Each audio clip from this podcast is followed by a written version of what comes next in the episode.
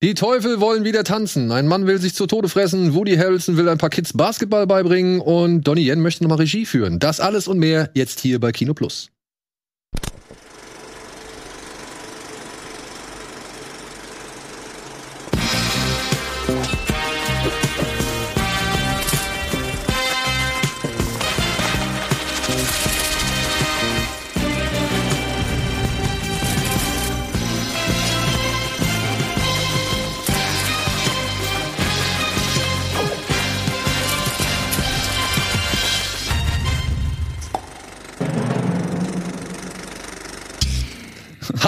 Und herzlich willkommen zu einer niegelnagelneuen und auch regulären Ausgabe Kino Plus. Nachdem wir letzte Woche eine Spezialausgabe hatten, geht's heute wieder mit dem gewöhnlichen Programm rund.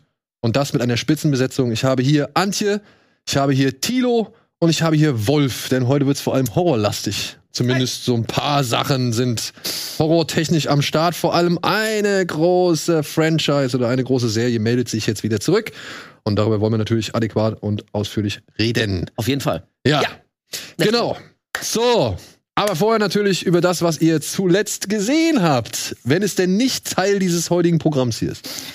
Ihr dürft entscheiden, ich kann entweder kurz über After Sun und der Beta-Test im Doppel reden. Die habe ich nämlich beide gerade im Double Feature gesehen. Mhm. Oder ich erzähle eine interessante Anekdote aus einem französischen Kino. Was wollt ihr hören? Puh, also Zweites. ja, aber da muss die jetzt auch echt interessant sein, die Anekdote. Die ist, also die ist jetzt nicht spannend oder so, aber die ist wirklich interessant, weil ich war drei Tage im Disneyland und hatte an dem einen Tag, weil ich früher kam als meine Freundin, relativ viel Zeit alleine und dachte, hey, warum gehst du nicht einfach mal in das Kino, das direkt am Eingang vom Disneyland ist? Ich dachte immer, wer geht denn da hin? Weil wenn man im Disneyland ist, geht man ja nicht ins Kino Ja. mit seinen Kids. Und deshalb hatte ich auch im Kopf, dass das bestimmt schön leer ist. Ich habe da so einen Saal für mich alleine. Und dann gehe ich da rein und gefühlt alle Vorstellungen, die da gerade liefen, waren voll. Ähm, dass ein Super Mario voll ist, verstehe ich, weil dann gehen da die Familien hin.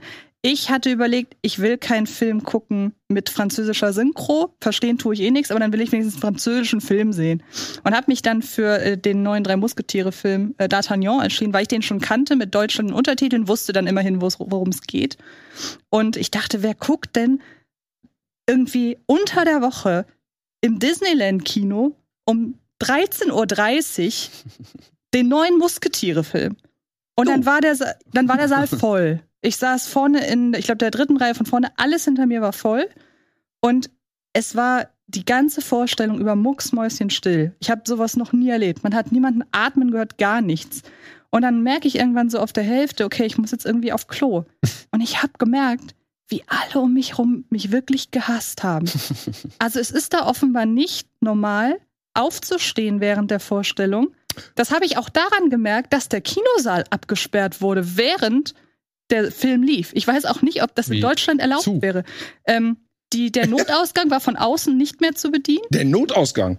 Äh, Von ich außen, aber also du hättest rauskommen ich, können, komm, wenn ich kam raus, genau, ich kam raus, aber ich kam über den Eing darüber nicht wieder rein und musste dann durch zwei Absperrungen durch den Haupteingang, der einmal vorne, also vor der Eingangstür, war ein Absperrband und dahinter auch nochmal. Und daraus habe ich jetzt geschlossen, deswegen ist Frankreich so eine Kinonation, weil da es offenbar verpönt ist, während des Films zu reden, am Handy zu spielen ähm, und halt eben auch einfach auf Klo zu gehen.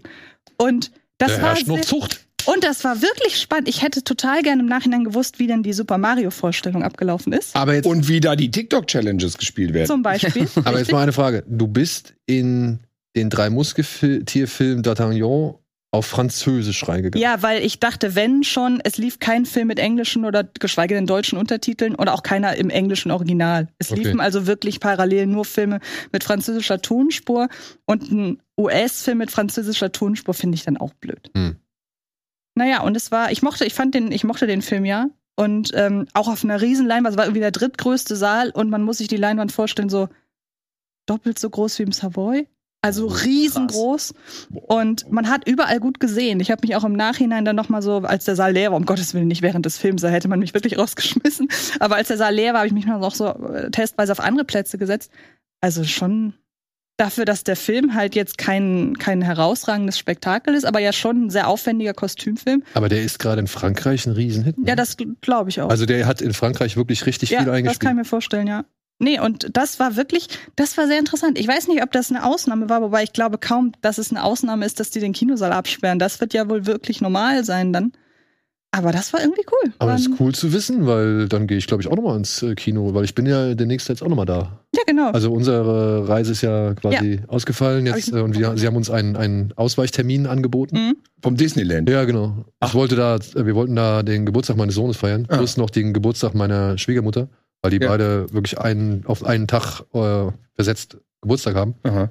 Und das ging nicht, weil Generalstreik, glaube ich, in Frankreich in, äh, an Mhm. dem Wochenende war und dann konnten wir nicht dahin fliegen.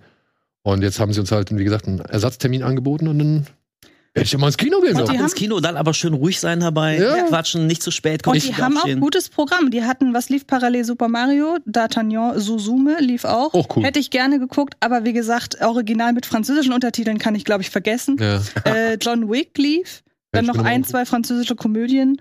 Also ist auch gut Auswahl. Geil. Ja. Und die anderen beiden After Sun und Beta Test fand ich gut. Beta-Test bin ich auch noch drauf gespannt, das ist der neue Jim Cummings, der letzte Jim Cummings-Film, ja. Der Komm, ist diesen ganzen Filmen komme ich mal durcheinander. After Sun, Sun. After Sun. Dann gibt's noch Sun, äh, Sundown gab's? Nee, was? Letzten? After Yang gab's auch. War After- Fantasy Filmfest. So irgendwie nicht. Irgendeinen gab's doch der letzten Sommer so angesagt. Der soll so gut gewesen sein. Also After Sun ist ein Drama über einen Vater, der depressiv ist und mit seiner neunjährigen oder zehnjährigen Tochter nochmal in die Türkei in den Urlaub fliegt. Okay.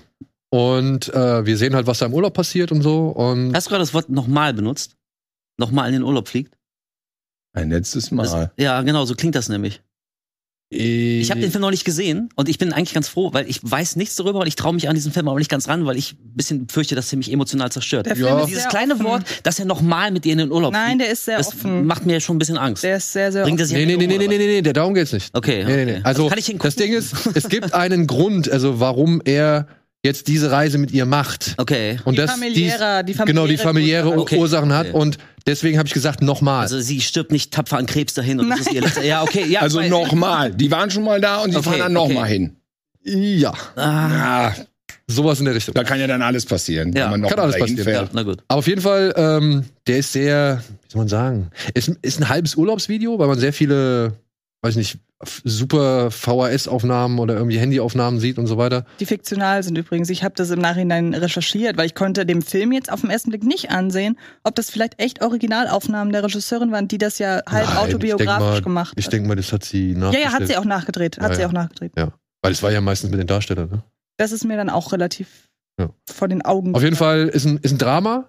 Und ja, stell dich drauf ein, der zieht dich runter. Ah, fuck, ey. Ja. Sobald, ey, grad, Aber- äh, alles mit kleinen Kindern und gerade wenn es eine Tochter Aber ist. es gibt ah. zwei Szenen in dem Film. Ja. Es gibt zwei Szenen in dem Film, für die sage ich, muss man diesen Film gesehen haben. Die eine ist, da singt sie Losing My Religion Aha. bei so einer Hotel-Playback-Show. Hammer im Moment.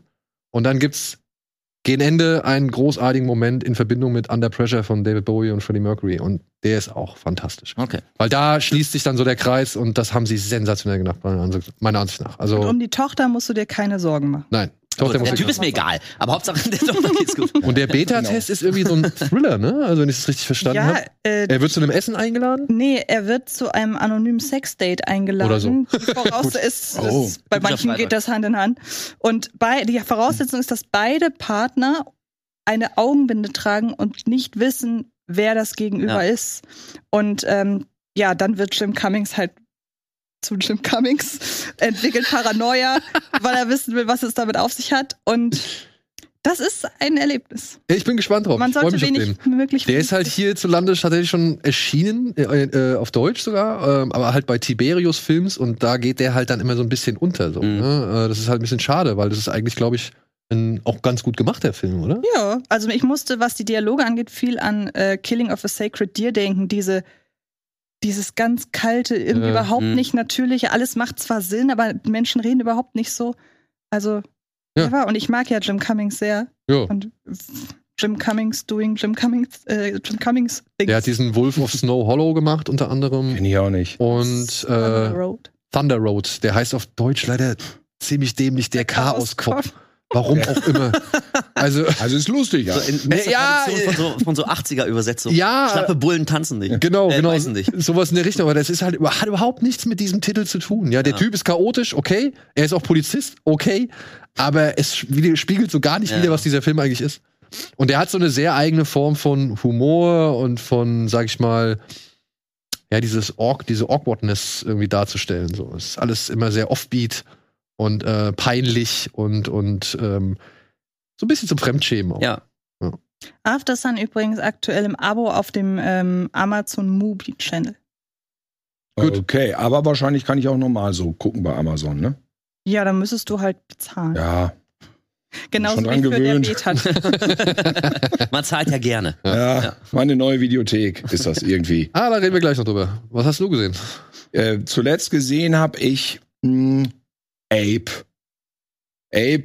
Ape ist, äh, würde ich jetzt jedem mal hier ans Herz legen. Mhm. Das ist auf jeden Fall von 76 und man muss sagen, es ist wahrscheinlich ein Rip-Off zu dem Dino De Laurentiis King Kong Mhm. Aha. in Korea gedreht, glaube ich, mit teilweise aber amerikanischem Team. Und die Effekte, ja. Also so wie, als wenn wir jetzt hier was auf dem Tisch improvisieren. Also es ist wirklich toll. Es ist wirklich, Also macht Spaß. ja so. Okay, gut. Es ist wirklich ein Typ im Kostüm, der haut auf so Pappkartons und es ist nicht in Zeitlupe gedreht, dann könnte es ja groß aussehen. Ja. Nein, das ist nicht in Zeitlupe gedreht.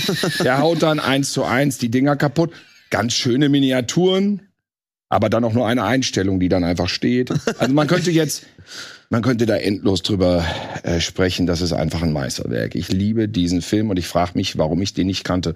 Oder ich weiß jetzt, warum ich den nicht kannte, weil der ist wirklich, also Schläferz könnte den kaum bringen eigentlich. Ja? Ja, also das ist, äh, ist es wirklich ein Top-Film. Und er ist jetzt raus auf Blu-ray. Keine Ahnung, warum, wieso, wer da, weshalb, wer das gemacht hat. Er steht einfach im Saturn. Stapelweise als DVD und stapelweise als Blu-ray. Angeblich gab es den mal in 3D, aber 3D-Brille liegt nicht dabei. ähm, aber wenn ihr geneigt seid, so etwas zu schauen, dann ist Ape hier mein Special Interest-Tipp der Woche. Okay. Aber der wäre dann halt so eine rot-grün 3D-Geschichte, ne? Ja, ich glaube ja. Ja, die gut alten Pappbrillen noch so. Ja, Ja, ja. ja, das war geil. Ja. Den, den King Kong, den hatten wir gerade letztens hier. Der, der war, glaube ich, bei Tele 5, äh, hatten sie den in der Welcher Mediathek. jetzt? Der, Der, der, der, Laurentis, äh, der Laurentis äh, Ja. King Kong. Wo ich noch irgendwie, wo wir noch spekuliert hatten, ob es die TV-Fassung ist, die ja ewig lang ist. Ach, Oder halt jetzt der normale Kinocut. Aber es ist wohl nur der normale Kinocut. Aber ich mag den ja. Also den Ja, Laurentis. Müsste ich mal wieder gucken. ey. Ja. ich Den gibt's jetzt als schöne Restauration. Wie gesagt, mit Okay. dem, mit der TV-Fassung, die irgendwie 145 Minuten geht oder so. Ja. Und auch sehr viel Crap enthalten soll. Und halt der Kinofassung, aber auch schön nochmal extra Materialien und so gibt's. Äh, Warum machen die Amis das noch mal immer länger? Weil die dann da früher Werbe rei- äh, Werbung reingeschaltet haben oder warum mussten die Filme immer Shining ist ja glaube ich auch wegen Fernsehen. Nee, Shining war im Kino auch länger, ne? Also bei Shining Shining ist glaube ich die Kinofassung auch länger, ne? ja, und da hat Kubrick auch schon irgendwie 20 Minuten rausgeschnitten nach den ersten Testvorführungen. Für also der, Europa. der eigentliche, genau, der eigentliche Shining Cut war tatsächlich noch ein bisschen länger als der, Ah, den wir dann im okay. Kino bekommen Ah haben. ja. Mhm. Selbst da musste er ein bisschen was rausnehmen.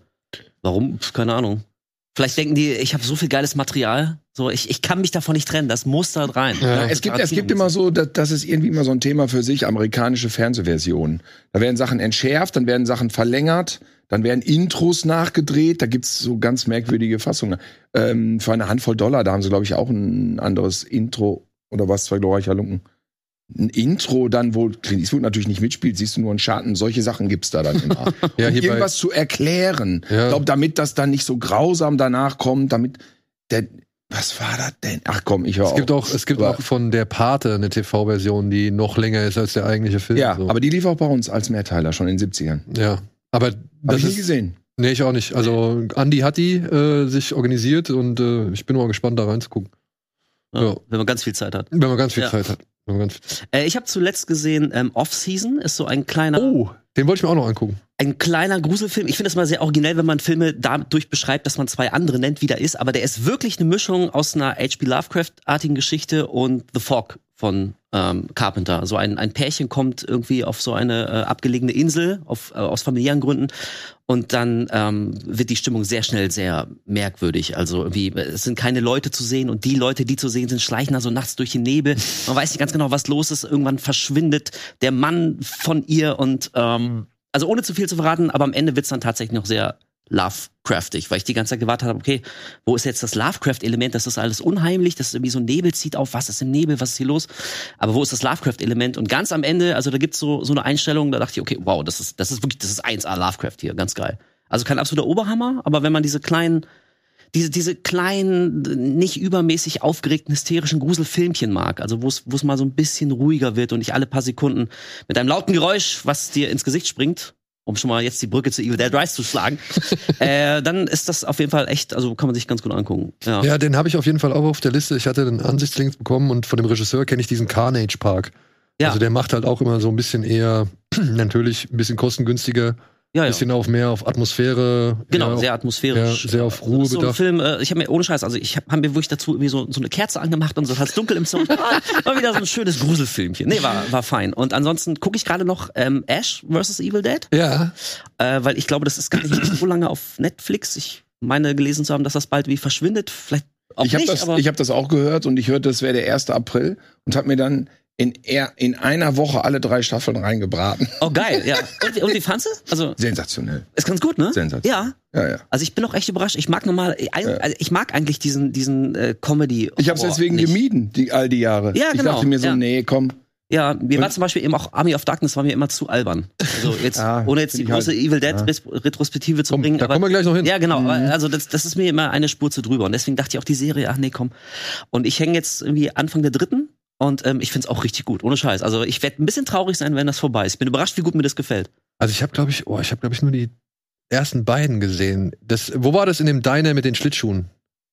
Mhm. Äh, War das in der ich zweiten? Wie gesagt, alle Das drei ich, Staffeln in einer Woche. Ja. Zweites Season, glaube ich. Ja, und da bist die, die habe ich noch gesehen und die dritte habe ich nicht noch nicht gesehen. So, ähm, muss ich auch noch mal nachholen. Aber ich Ja. fand es, ich fand es lustig. Also was heißt lustig? Ich war überrascht von der Härte und ich war erfreut über den Aufwand, den sie betrieben haben, um diese Härte irgendwie ähm, in Szene zu setzen. So, also Naja, und also das ist ja so eine, so eine schmerzlose Härte. Also Ja, ja, das klar. So eine Art hart, also Aber- die jetzt nicht wirklich irgendwie dich ernsthaft das verstört. ist, das ist die quatschige, äh, spritzige Ja. Pfannensplitter-Härte. Slapstick, Slapstick Genau. Härte ist das. Slapstick-Härte. Ja. Aber das eben halt mit gutem Aufwand. Also das ist Ja. die, die, die Effekte und die, die, die Prosthetics und so weiter, die sind ja geil gemacht. Also das, Total geil. Ja. Also ich war echt überrascht. Naja, und auch die Kreativität, also wie man irgendwie noch mal einen draufsetzen kann. Also noch eine absurde Todesszene. Also Ash ist, steckt dann irgendwann in dem Arsch von so einem Typen und steht dann so auf und, Ja, ja. hat irgendwie so eine Leiche auf dem Kopf. So, ah, das ist okay, Leute. Also Ja, ja. 1A, finde ich richtig Man gut. sitzt da schon viel und denkt, was guck ich denn hier? Ja, genau, Alter, wenn, wenn Man jetzt hat jemand schon so reinkommt. viel ne? gesehen, Ja. aber mein Gott, dann ist der da in dem Arsch drin Ich habe die Szene, die die mir Eier. als Screenshot geschickt Die habe ich dir als Screenshot Ja, geschickt. Dann hängt ihm noch der gepierste Dödel und die Eier hängen ihm noch im Gesicht, weil er dahinter in dem Arsch drin steckt. Also und ohne Kontext war das ein komischer Screenshot. Ja, ich weiß. Aber ich glaube, ich hab dir vier, fünf, damit du wenigstens die Ja, ja. Abfolge der Situation Genau. nachempfinden Ja. kannst. Wo du denkst, ich schick dir ein Foto von einem, der beim anderen im Arsch steckt. War kurz irritiert, aber Ja, kann ich mir vorstellen.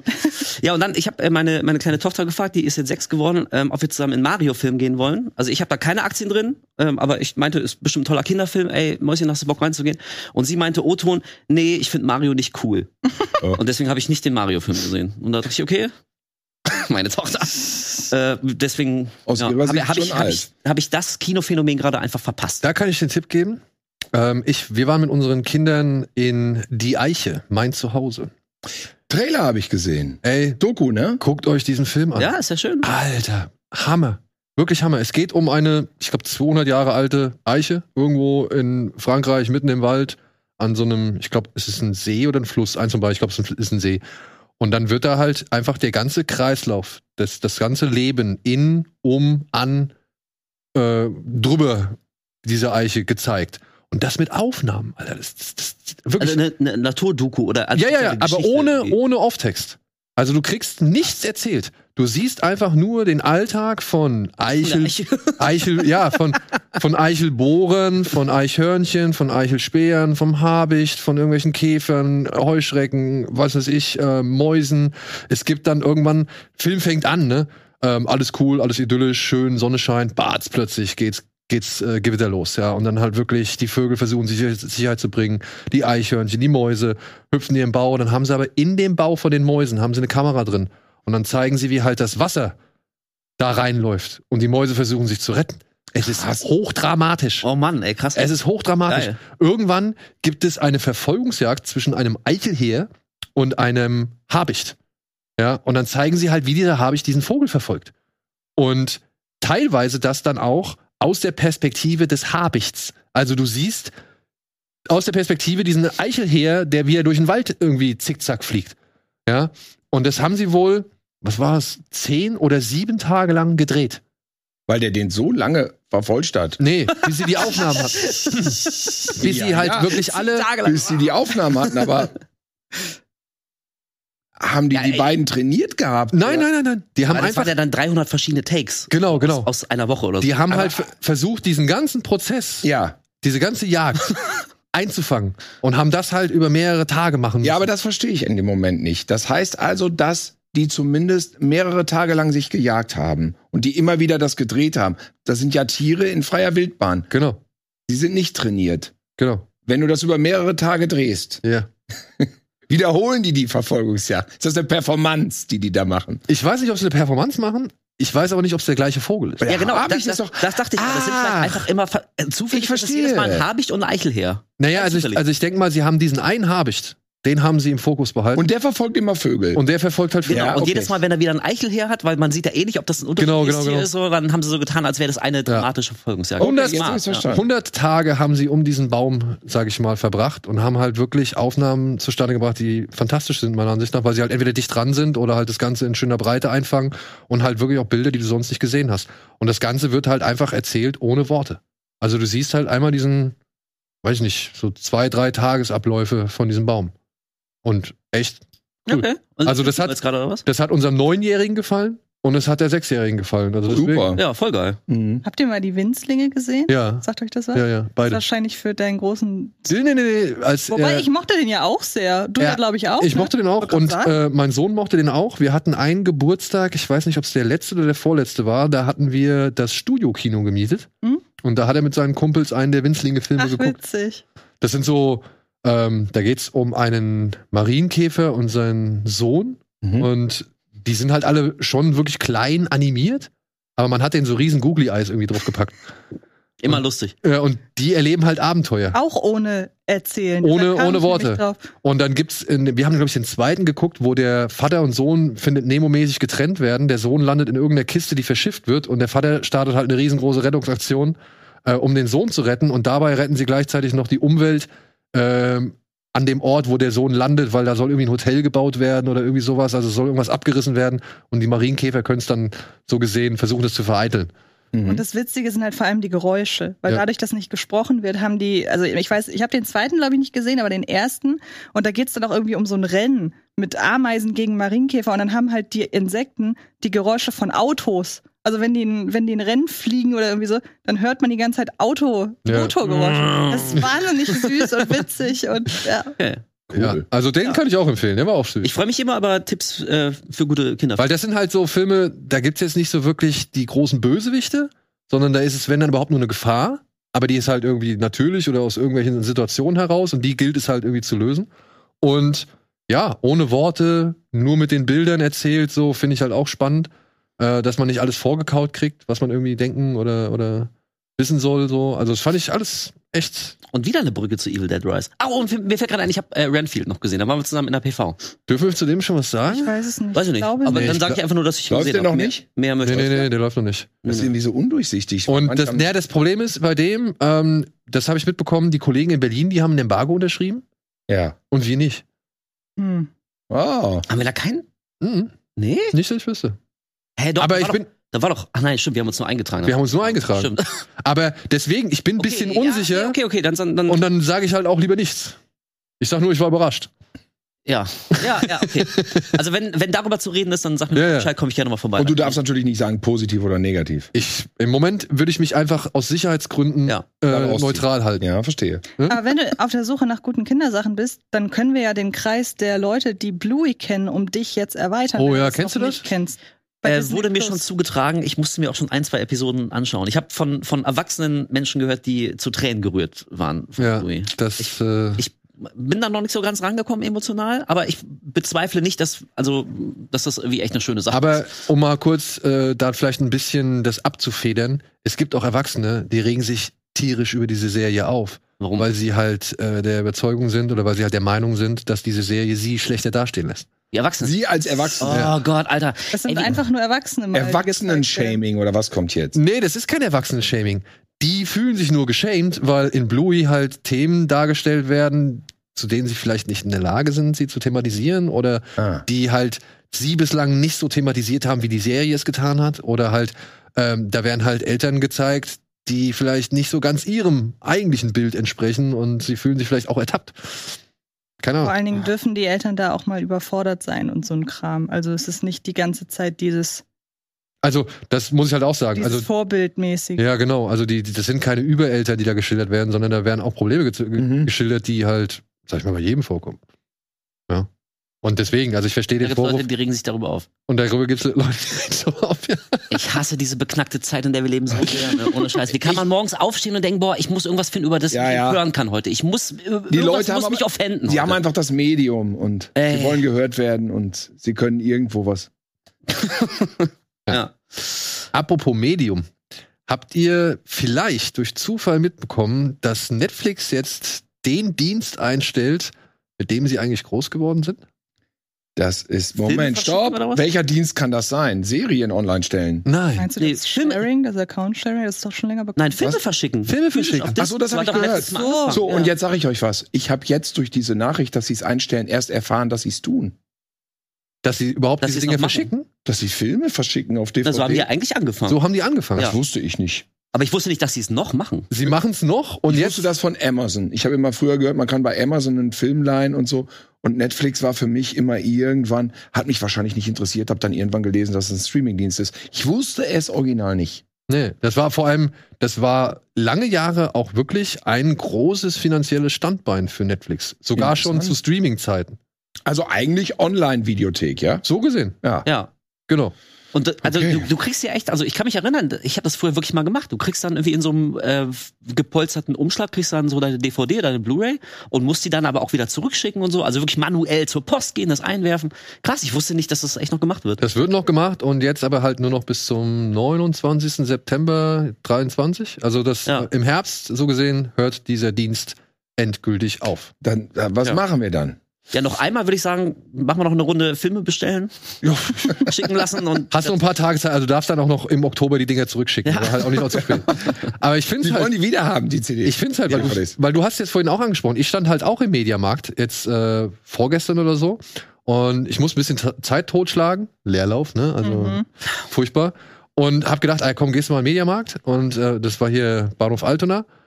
Und hab mich da in der DVD-Abteilung so ein bisschen umgeguckt. Die haben ja auch eine riesengroße, ein riesen- riesengroßes Plattenregal. Hab ich erst ein bisschen Platten äh, irgendwie mal geguckt. Und dann bin ich aber durch die DVD-Regale gegangen und musste halt auch sagen, hm, so aktuelles, neuen Kram so ist nicht wirklich etwas, was ich da brauche. Also beziehungsweise das meiste habe ich dann schon gesehen Genau. oder irgendwie ist schon sogar auf dem Dienst vorher, äh, vor, äh, erhältlich. Oder ich habe mir schon halt DVD oder Blu-ray oder UHD oder sonst irgendwas vorbestellt so. Oder bereits zu Hause. Aber dann bin ich da in diese Special Interest Mhm. Reihe gegangen und das war halt geil, ne? Also da gab's dann wirklich diese ganzen Filme, von denen ich auch in, den verga- vergangenen Folgen irgendwie ein bisschen erzählt habe. Äh, Royal Warriors, In the Line of Duty, ähm, Top Squad, also diese ganzen Cynthia Rothrock, ähm, Michelle Yeoh, Cynthia Khan, 80er Jahre Hongkong Actionfilme so, ne? Stehen da alle richtig schön als Mediabook. So, und ich wollte mir nämlich Ultraforce auch. Ultraforce, ja, auch. Und früher war es ja so, ich habe Ultraforce gesehen, das war so eine schangelige VHS-Kassette, die keinen interessierte. Und da habe ich das Hongkong-Kino entdeckt, durch Ultraforce mit Michelle, Yeoh, Michelle Kahn. Michelle Kahn zu dem Zeitpunkt. Ich dachte nur so, mein Gott, was macht die Frau? Wie schlägt die die Leute kaputt? Okay. so, und dann haben wir immer mal so Michelle Kahn Sachen geliehen, die dann so rauskamen. Wing Chun und so. War echt schon früh Fan von ihr. Und jetzt dieselbe Situation. Ich bin im Saturn und denke mir, Ultraforce, den nehme ich jetzt mit. 39 Euro. Und das ist halt das Ding. So. Hätte das Ding ein Ja. 20 gekostet, Ja. Ja. hätte ich gesagt, Ja, alles klar, hätte ich mir Ja. drei, vier mitgenommen, so, ich mir, weil ich mir denke, so, das ist, das ist fair, das Ja. ist cool, weil das ist ein Mediabook, das ist schön, schick, da ist noch ein Booklet drin, so, vielleicht extra Material, nicht unbedingt ein paar Trailer, irgendwie vielleicht entfernte Szenen und so, aber allein um den Film zu haben, in der, in der Absolut. vernünftigen Quali, jederzeit ihn einschieben zu können, ich hätte es mitgenommen, aber ja, ab 35, 35 war das billigste, was ich gesehen habe, von diesen 90 Minuten in der Regel Filmen, ja, Genau. ohne Extras, Ja. so, und das ist dann meiner Ansicht auch nach, Das ist mir da ein bisschen zu teuer. Ja, Ja, was- warte was ich noch. Genau. Ich brauche auch dieses dieses Mediabook nicht, mir reicht doch eine M-Ray, das ist schon in Ordnung. Hauptsache, Ja. ich habe den Film in einer guten Qualität. Ja, genau, ja. Kann ihn mal beamen.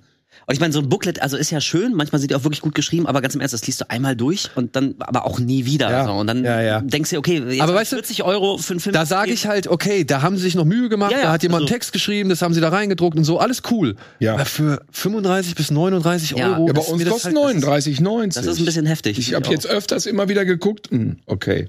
Ich weiß nicht, Ja. bei dir? Siehst- Ich kaufe mittlerweile auch fast nur noch Sonderedition. Die letzte große, große, die ich gekauft war das Steelbook von Babylon, weil ich das super schön fand. Ähm, Das gibt aber, es schon? Mhm. Aber das hat auch, weil limitiert und offenbar stimmt das auch mal, weil das ist ausverkauft und jetzt kriegt man es nur noch zu Gebrauchtpreisen ab irgendwie 70 Euro oder so. Ich habe, glaube ich, auch 39,90 bezahlt. Ähm, Aber da sind wenigstens ein paar Extras mit dabei, oder? ja, ja, genau. Und wie gesagt, ich fand halt das Design vom Steelbook wahnsinnig hübsch. Ähm, aber Ja. ich weiß auch Ich nicht. habe mir neulich das Mediabook gekauft von der Gates of Hell Trilogie von Fulci, also ein Mhm. Zombier im Glockenseil und so, auch mit Booklet, auch glaube Oh. ich 40 Euro. Von Beyond auch, ne? Ja. Moment, alle in einem Ding Ja, drin? ja, ja. Oh. Und also ist, ist schön und da dachte ich, okay, da zahle ich aber jetzt in dem Fall zahle ich gerne mal drei Euro mehr, weil das ist wirklich schön designt und wie gesagt, Booklet ist dabei und Wie viel? so. Und das sind drei Filme. Das sind drei Filme, ja. Wie viel hat's gekostet? Ich glaube 40, auch so um, um, um die 40. 40, drei Filme. Genau, Aber- und dann aber das war auch auch- limitiert auf 333 oder so. Also Ja, ja, da dachte ja, ich, ja. okay, so in Ordnung, so dafür zahle ich dann gerne mal. Aber im Prinzip, also wenn du jetzt außer des Mediabooks irgendwie aber jetzt auch nichts hast, was die 40 Euro rechtfertigt, dann Aber du hast ja allein schon drei Filme. Ja genau. 40 ja. Euro für drei Find Filme finde ich halt auch noch ein fairer Deal. Ja. Und auch gut in einer, einer guten Absolut. Qualität und so, also schön sauber Ja. abgetastet und so. Und ja, also Das ja. ist ein Schnäppchen. Das finde ich, das finde ich, Genau. fair, das finde ich fair, vernünftig so. Aber halt 39 Euro für einen Film Ja. bei 92 Minuten und nur ein Booklet drin, so ist. ja. Ich habe zwei Filme die letzten Jahre gekauft. Ich weiß, es sind mal nur zweimal, dass ich äh, überdurchschnittlich viel Geld ausgegeben habe. Und das war einmal Evil Dead, als der rauskam in dieser Hülle, die so aussah wie die VHS früher. Ja. Ganz der Teufel, mit, dem, mit der Prägung und allem. Und da hieß es auch, ach, das sind nur ganz wenige. Und da habe ich natürlich sofort zugeschlagen, das waren 50 Euro. Und dann habe ich Death Wish 3 gekauft mit dem Originalcover. mit Bronson, mit dieser, weißt du, Death Wish 3, der Rächer von New York. Lass ich nur ein Cover zu. Die kommen mir ja dann immer mit 97 Coverentwürfen, diese mit Photoshop. Da habe ich letztens in die Nesseln gesetzt, habe ich über so ein Cover gelästert bei irgendwem. Und dann, oh nein, und so, und dann, und dann schrieb tatsächlich der Grafiker, ja, man muss es ja nicht kaufen, ich wollte nur was anbieten. Und ich so, ey, ist, ist doch alles okay. Ja, ja, ja. Ist doch alles okay. Aber- ich, ich will aber keine neuen Cover haben. Ich will, ach, egal, das habe ich schon hundertmal Es gibt gesagt. immer ein gutes Cover und die anderen sind so. ja, und bei Bronzen, bei Deathwish 3 gibt's nur ein gutes Cover. Ja. Und das ist das, Und das Kinoposter, wo er, Ja. Aber genau. manchmal ist ja neuerdings auch so, dass es ganz wenige Filme auch nur in einer richtig teuren Edition gibt. War zum Beispiel bei Exo, dem Ty West-Film. Den Ja. gab es nur im Mediabook. Ich glaube auch nur im 4K-Mediabook. Das habe ich, glaube ich, bei, bei ähm, musste ich, also das habe ich gestern festgestellt, bei Im Westen nichts Neues. Auch Ja, zum Beispiel. weil- aber, weil das habe ich mir nämlich auch geholt. Aber da kommt jetzt irgendwie Ende Mai, glaube ich, die Emery. Okay, gut. Weil, Aber ich dachte, mit dem deutschen Oscar und so, das kann man unter. weil die hatte ich auch in der Hand, hab mir überlegt, oh, nehme ich den mit, nehme ich den mit, so 4K. hm. guckst du den denn noch oft? Das ist halt auch die Ja, Frage. das ist das Ding. Ich habe ihn noch nicht einmal guck ich geguckt. Weil ich habe ihn auch noch nicht mal auf Netflix geguckt. Ich habe Ja, ihn gar nicht geguckt und es soll dabei bleiben. Weil ich glaube, ich kriege einen Traum. Ich, das ist mir alles so schlimm. Hier, ab Zu intensiv. Kind und Ich habe den Ja, im Kino halt gesehen, ne? Ja, Das- aber alle sagen, das wäre so ein schlimmer. Ich habe auch schlimme ja Antikriegsfilme gesehen, aber aber das, och, ich glaube, das tue ich mir nicht an. Warum? Ich weiß, dass der Erste Weltkrieg schlimm war und der Zweite und alle und das Krieg schlimm ist, weiß ich. Ich glaube, ich will es nicht mehr so sehen. Aber schon verdammt gut gemacht, ne? Ich bezweifle nicht, dass der Film super ist. Ich habe ihn ja gar nicht gesehen. Ich kann gar nichts dafür dagegen sagen. Ja. Ich habe auch keine Vorbehalte. Ich glaube, der ist top. Aber es gibt so Sachen, Aber in die- emotional. Ja, in die Stimmung muss, muss ich erstmal mir- ja, kommen, genau. weißt du? Ja, ja. Die kommt ja vielleicht irgendwann. Ich so, jetzt könnte ich Jetzt- mir jetzt das so eigentlich angucken, so. wie die ich da in ihrer Gasmaske verrecken im Ja. Ersten Weltkrieg und zerschossen werden. Jetzt bin ich in der Stimmung. Machst du dir schön Bier dazu? auf? Oh, ja. Ja, also, aber im Moment sehe ich die Ja. Stimmung noch nicht. Vielleicht nach dieser Sendung. Mal gucken. Mal gucken. Wo waren wir gerade noch mal stehen geblieben? Ah ja, ähm. Gibt's nur in diesen teuren Mediabooks? Das war, was du jetzt gesagt hast, ne? Ex, Ex. Gesagt, dann im Westen nichts Neues. Ja, und wie kam wir jetzt dahin? Ach ja, wegen diesen alternativen Covern, ne? Da war ich auch, äh, auch nochmal, das war kurz vor den Oscars, war ich beim Mediamarkt auch nochmal gewesen, in dem gleichen Regal wieder Ja, na klar. und hab mich gefreut. oder beziehungsweise hat mich ein bisschen geärgert, weil ich habe mich über über über beides, beides. Pass auf. Ich habe mich gefreut, dass da im Regal vier verschiedene Mediabooks zu Magnificent Warriors, auch mit Michelle Yeoh, Ja. so ein Indiana Jones Ja, Verschnitt, ja, ja. ja, ähm, gestanden hat. Ein Film, vier verschiedene Cover, sogar noch in den, äh, den alternativen Dynamite Warriors oder wie sie alle hießen, so die, Ja. die, die alternativen Titel. Ein Cover aber auch echt schäbiger als das andere. Die sind alle scheiße. Das Schlimme ist, da sind auch die Originalcover oft sehr scheiße. Ja, und, äh, genau. Zum Beispiel Ultraforce. Was du sagst, diese Box, schreckliches Photoshop-Ding drin. Originalcover aber auch beschießt. Ja. So ein Typ mit so einem Maschinengewehr, so mit Ich so einem will- Fuß. Ich nur, weißt du, dann haben sie diese Cover und bereiten sie auch vor und bereiten sie auf auf, äh, bereiten sie nochmal neu auf und so und schick, machen die Farben kräftiger und so weiter. Aber dann lassen sie da oben halt einfach Michelle Kahn stehen. Anstatt Das jetzt noch. ja, Aber das anstatt, war früher so. Ja, Ja, nein, das aber den Film bringen sie ja neu raus. Und der kommt kurz vor den Oscars, wo es da Ja. steht, dass Frau Michelle Yeoh Ja. für, ihren, für ihren Auftritt in Everything Everywhere Ja. vielleicht einen Oscar bekommt. Da gehe ich doch Mit, als mit Verleih. der Oscar-Gewinnerin müsste eigentlich so ein Button Genau, drauf sein. da ja. muss ich doch als Verleih irgendwie denken, ah, warte mal, okay, da mag vielleicht Michelle Kahn früher drauf gestanden haben, aber irgendwie kennzeichnen, dass das Michelle Yeoh ist. Aber soll- vielleicht ja. ist das auch tatsächlich irgendwie so eine rechte Frage oder so, wenn der Film damals produziert wurde mit der Schauspielerin, die damals so hieß und du bringst ihn neu raus. Und damals gab es ja auch noch Cynthia Kahn, gab es ja auch. Ja. Man stieg über. Weiß ich nicht. ich verstehe nicht, warum Michelle Yeoh jetzt gar nicht so exploited wird. Wieso machen die nicht einfach mal so ja, fünf bis gemacht. zehn besten Martial Arts Sachen von ihr und dann Ja. mal einmal, wo dann steht Michelle Yeoh und dann will ich sie auch vorne drauf sehen. Weil bei ihr war es immer so, wenn sie die Haupt, alle anderen sind eh verblasst. Kein Mensch kann sich an ihren Co-Star aus, äh, ja, ich nicht, aus, aus Ultraforce erinnern. Macht doch Michelle, Ka Michelle Yeoh da drauf. ja. Ja, das meine Also ich ihr müsst halt. jetzt mal Tiger und Dragon Fett ins Kino bringen. Ne? Zum Beispiel. Ja gut, ja, aber der, der kommt ja, glaube ich. Entschuldigung, äh, ja. Ja, klar, aber ich meine, genau. du könntest sagen, Ja, ja. wie hier der große Erfolg. Und ich dachte, da hätte sie damals auch schon einen Oscar für gekriegt, aber das war gar nicht so. Nee. Nee, nee, ne? nee, nee. Nö. Da war sie aber nominiert. Oder war, war der Joey und Vater? Äh, Ich glaube, der Film war, wenn überhaupt. Oder der Hatte Film der nicht irgendwie fünf, sechs oscar ich dachte so, hä, die hat doch schon einen Oscar. ne? Ja. Okay. Ja, aber ich hab's halt nicht verstanden, wie man auf Nee. diesen Film dann Ich hoffe, da irgendwie, kommt noch was. Ja. Weil dann hole ich mir die Dinger nämlich alle. weil der war nämlich auch cool. Der Ja. war auch cool. So, Krass, Alter. Wow. ja. so, jetzt haben wir so Wir viel. reden Seit, was, eine Dreiviertelstunde? Aber jetzt haben wir so viel über Evil Dead geredet, äh, oder beziehungsweise so oft Evil Dead anklingen lassen, dann äh, würde ich sagen, machen wir eine kurze Unterbrechung und melden uns gleich nach äh, einer kurzen Unterbrechung mit dem Supercut zurück und den Neustart sehen.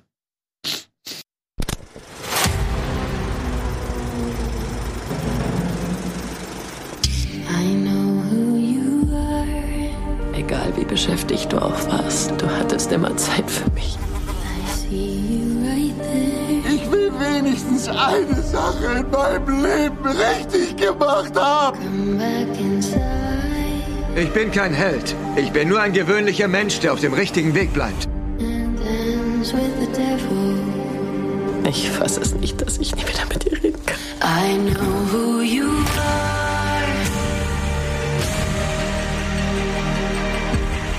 See you right there. Come back inside. And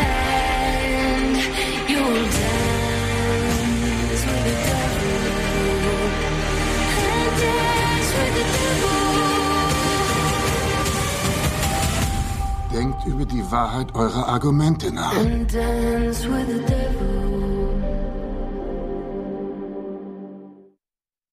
So, dann Boah, denken ich bin wir, ganz ergriffen. jetzt denken wir auch mal über die Wahrheit unserer Argumente. nach. Vor allem müssen wir über die, eine bittere Wahrheit äh, kurz nochmal vorab äh, verkünden. Ihr habt in diesem Trailer oder diesem Supercut habt ihr Ausschnitte aus dem Film Ghosted gesehen. Das ist der neue Film mit Anna de Armas und Chris Evans auf Apple Plus. Der Ach ist, glaube ich, so. der ist letzte Woche schon gestartet. Ähm, den wollten wir eigentlich mit reinnehmen.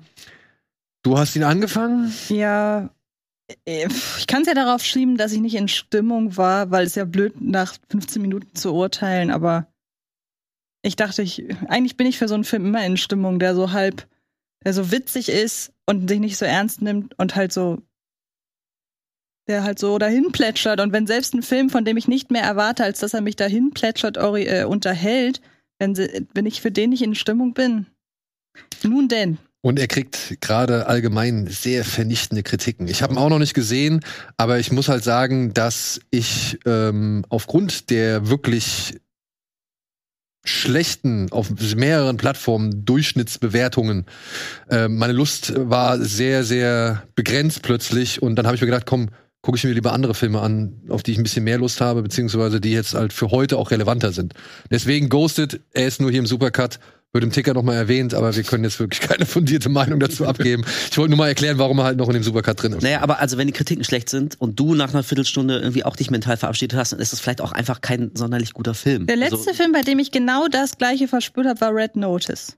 Bei dem war genau das gleiche auch gedacht, das ist halt so harmlose Unterhaltung nach einer Viertelstunde, das ist mm, Und ich glaube, ähnliche Vorwürfe werden, oder beziehungsweise die Ja. Kritikpunkte an Red Notice sind identisch mit denen an Ghosted. Da macht sich so ein neues, so ein neues Genre kommt, äh, quält hervor. Ne? Das ist der überteuerte Streaming-Blockbuster, der so nach Schema F produziert wird und nach tausend um, wahrscheinlich Testpublikum Umfragen und irgendwelche Zettel ausgefüllt. Algorithmen. Algo man nennt es Algorithmen. Du hast das Wort ausgesprochen.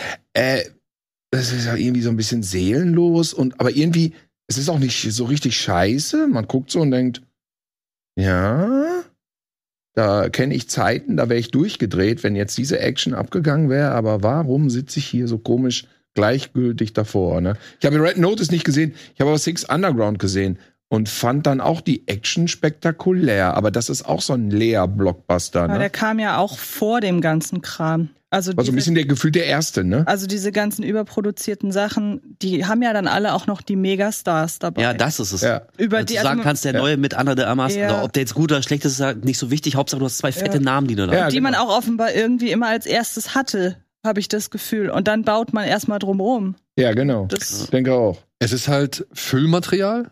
Ja. So kann man es mittlerweile eigentlich schon fast Ist sagen. so. Es ist halt Content. Es ist Es kein, ist Content, ja. es ist das- kein Film ja. mehr, also nicht der Film im eigentlichen Sinne, es ist Content. Ja. Es ist irgendwas, was man einschaltet, was da ist auf dem, auf der Plattform, die man irgendwie hat, mit eben den vertrauten Gesichtern, mit den bekannten Gesichtern, mit einem gewissen Aufwand. wird raus, Perf wird perfektes raus-. Pacing. Das Pacing wird genau Ja, aber weiß ich nicht, ob das Pacing bis auf immer den so. Plotpoint. Ja, das krasse ist aber glaube dafür, dass es, tatsächlich doch. aber dafür, dass es nur so Filmmaterial ist, haben die mittlerweile aber auch Budgets, die sind, Ja. die sind absurd. So, was Ich glaube, das geht wieder an- zurück. An, er muss ja eigentlich, also irgendwann ist ja mal so eine gewisse Grenze erreicht, Aber hast wo du mal denkt, das kann, können wir nicht mehr. Aber hast du mal mitbekommen, warum dem so auch so teilweise so ist? Warum die, warum die Stars irgendwie 20 Millionen gleich äh, Cash auf die oder beziehungsweise direkt auf Anhieb äh, äh, zugesichert bekommen? Sag's uns. Weil sie halt keine ähm, ah, ich weiß. Wiederausschüttung haben. Mhm. Du machst einen Film für Netflix und der landet bei Netflix. Der wird wahrscheinlich nicht auf DVD oder Blu-ray kommen. Also das heißt, keine Ausschüttung, Mhm. keine Ja. zusätzliche. Nicht im Fernsehen? Nicht im Fernsehen, keine Ausschüttung. Nicht im Flugzeug, keine Ausschüttung. Nicht irgendwo bei irgendwelchen Plattformen, keine Ausschüttung. Das ist halt das Ding. Mhm. Die Ja, klar. Stars versuchen sich halt irgendwie so viel wie möglich zu sichern, weil sie normalerweise bei einem Kinofilm, der halt auf verschiedenen äh, Vertriebswegen, sag ich mal, angeboten wird, da jeweils immer eine Bezahlung kommt. Ja, klar. bekommen. Mhm. So, und deswegen diese Bezahlung fällt, Residuals, so wie das heißt, Residuals, ja. fällt weg und deswegen sind die halt jetzt äh, dann auch dementsprechend gleich viel teurer. Da gab es doch jetzt vor einiger Zeit diesen, wie heißt die Dame, die, die hier was Frauen Nancy wollen? Myers. Nancy Myers. Ach ja, genau. Der wollte doch Netflix eine Nancy Myers Komödie, glaube ich, machen. Ich glaube, es war Netflix. Und dann haben sie da 130 Millionen Dollar veranschlagt. Ja, überleg mal, für eine Komödie. Für eine Komödie. 100. 130 Aber warum Millionen muss das so teuer eine sein? bekloppte Komödie. Ja, eben aus, aus Grund, wenn du halt, du hast, sag mal, du hast fünf namhafte Stars. Und wer war dabei? Scarlett Johansson war auf jeden Fall dabei. Die war zum Ja, Beispiel die, dabei. die musst du schon bezahlen. und noch, So. noch zwei, Die- drei andere Leute diesen Kalibers. Ach so, die Ja. sind dann teurer, weil's, weil das exklusiv dann bei Netflix ist. Bingo. Und bei Ach so. Scarlett Johansson, die ja auch nach Black Widow da Genau. eine der anführenden äh, Schauspielerinnen war, die sich dann auch Mhm. eingesetzt Ja. hat. War ja auch Emma, Emma Stone, ja, glaube ich, mit Cruella auch, weil dann war ja plötzlich, kamen ja die Filme irgendwie nur auf Disney Plus, eben Black Widow oder auch Cruella. Die haben ja das dann so angeführt, so ein bisschen, ähm, dass man das doch bitte berücksichtigen möge. Ja. Und deswegen sind die halt auch von vornherein etwas teurer. Und ich hoffe, sie werden langsam mal zur Erkenntnis oder zur, zur Weisheit gelangen, dass das irgendwie auf kurz, über kurz oder lang einfach nicht funktionieren kann. Ich hörte ja, dass Disney wieder Blu-rays und DVDs produzieren Das will. machen die immer. Also die haben die Filme, weil ich äh, habe einige davon zu Hause. Da bei Disney bin ich leider Ah. Komplettist. Und die haben bisher alle Disney Plus Filme auch auf Blu-ray, Ah, ja. glaube ich. ich. Mir fällt jetzt spontan keiner ein, der es nicht bekommen hat. Ich musste auch Oder war es Warner? Irgendwer hat gemerkt, wenn sie das weglassen, machen sie mega viel kein Gewinn an der Stelle. Also nicht Verlust, aber da fehlt einfach was vom Kuchen und deswegen wird's wieder hergestellt. Offensichtlich wird's auch immer noch gekauft. Nicht nur von uns, wenn wir im Saturn nach Michel Yeo-Film gucken. Ja, also hier bei bei bei, also bei dieser News zu der Netflix-Einstellung, da wurde auch in dem äh, bei dem Magazin oder bei dem bei der Online-Page, die das irgendwie erstellt hat oder die das berichtet hat, wurde auch nochmal eine Umfrage gestartet, wer denn überhaupt noch DVD benutzt, zum Beispiel. Und es ist nicht so wenig. Also Okay. Ja, DVDs sind immer noch im Rennen. Ja, das Ja. glaube ich auch. Ja. Ich frage mich halt nur, ähm, inwiefern das mit den Konsolen irgendwie, sag ich mal, ähm, vielleicht, weil, wie du es ja sagst, ne, die, diese physischen Datenträger gehen zurück und, ähm, es wird nicht mehr so viel produziert und jetzt haben wir natürlich noch ein weiteres Medium mit 4K so und kostet dann auch dementsprechend. Ähm, ob die das irgendwie, weiß ich nicht, befürchten, also ob diese, diese, diese Konsolengeneration, ob die damit einberechnet wird. Verstehst du, was ich meine? Was, die, die Leute, die Filme über PS5 und Xbox gucken? Zum Beispiel, ja. Also, weil ich habe immer das Gefühl, dass man das so ein bisschen noch voneinander trennt. Ja, und natürlich, warum soll ich mir einen Netflix-Film auf DVD oder Blu-ray kaufen, wenn ich auf der und dann über meine PS5 abspielen oder PS4 abspielen oder Xbox abspielen, wenn ich die App auf dem gleichen Gerät habe? ja, das stimmt. Mhm. Weißt du? Ja. Und das ist so, wo ich mich frage, ob das, wie das mit einbe einbegr- äh, berechnet wird oder ob das irgendwie mit, mit eingeplant wird oder sowas. Aber zwei aktuelle Beispiele, der Buddies, Buddies, Buddies hat nur eine DVD-Veröffentlichung bekommen, also VOD und DVD, aber keine Blu-ray. Ja. Und zum Beispiel der Bros, das war eine Komödie von Universal. Der hatte ursprünglich ganz regulär eine Auswertung, dann haben sie die Blu-ray, die war auch schon überall gelistet, und dann haben sie die Blu-ray-Veröffentlichung kurzfristig komplett zurückgezogen. Jetzt gibt's den nur als, als äh, Kauftitel online. Ja. Wahrscheinlich, weil er nicht. Ich, ich nehme an, weil es nicht der große Erfolg war, aber hm. Ich glaube, der Waves zum Beispiel, den haben sie auch nur auf DVD rausgebracht. Den wollte ich mir auf Blu-ray holen. den gab's, irgendwas, ja. hierzulande nur auf DVD. Und DVDs werden noch nicht mehr gekauft. Also von uns, meine ich. Also ich kaufe keine DVDs mehr. hm. Ja, es kommt halt auf den Film an, ne? Also wenn ich jetzt irgendwo in 80er Jahre kloppe, irgendwie, von dem ich weiß, es gibt keine Blu-ray. Ja, okay, also ja, in solchen Fällen meinetwegen, aber eine relativ aktuelle Filmauswertung, ich kaufe die nicht auf DVD. Mach ich, Ich, nicht. ich wollte, ge- genau, ich wollte äh, mir, weil meine Tochter das auch toll findet, die drei Spider-Mans, die neuen kaufen. Ne? Die neuen Marvel Spider-Mans. Und äh, dann gibt's da so ein Triple-Ding, DVD, und dann gehe ich hin und sage, ja, wo habt ihr denn die äh, Spideys hier auf Blu-ray? Ah, die haben wir nicht auf Blu-ray. Ich so, was? Neu, drei neue Marvel-Dinger nicht auf Blu-ray? Nee, die gibt's, also natürlich einzeln, klar. Aber nee, die gibt's nicht als Set, äh, gibt's die Hm. nur auf DVD. Ich habe das nicht geschnallt. Und das war vor Weihnachten. Nicht sowieso machen die nicht ein Blu-ray-Set. Hm. Was ist denn das für was? das ist echt seltsam. Also No Way Home, Homecoming Ja. und die.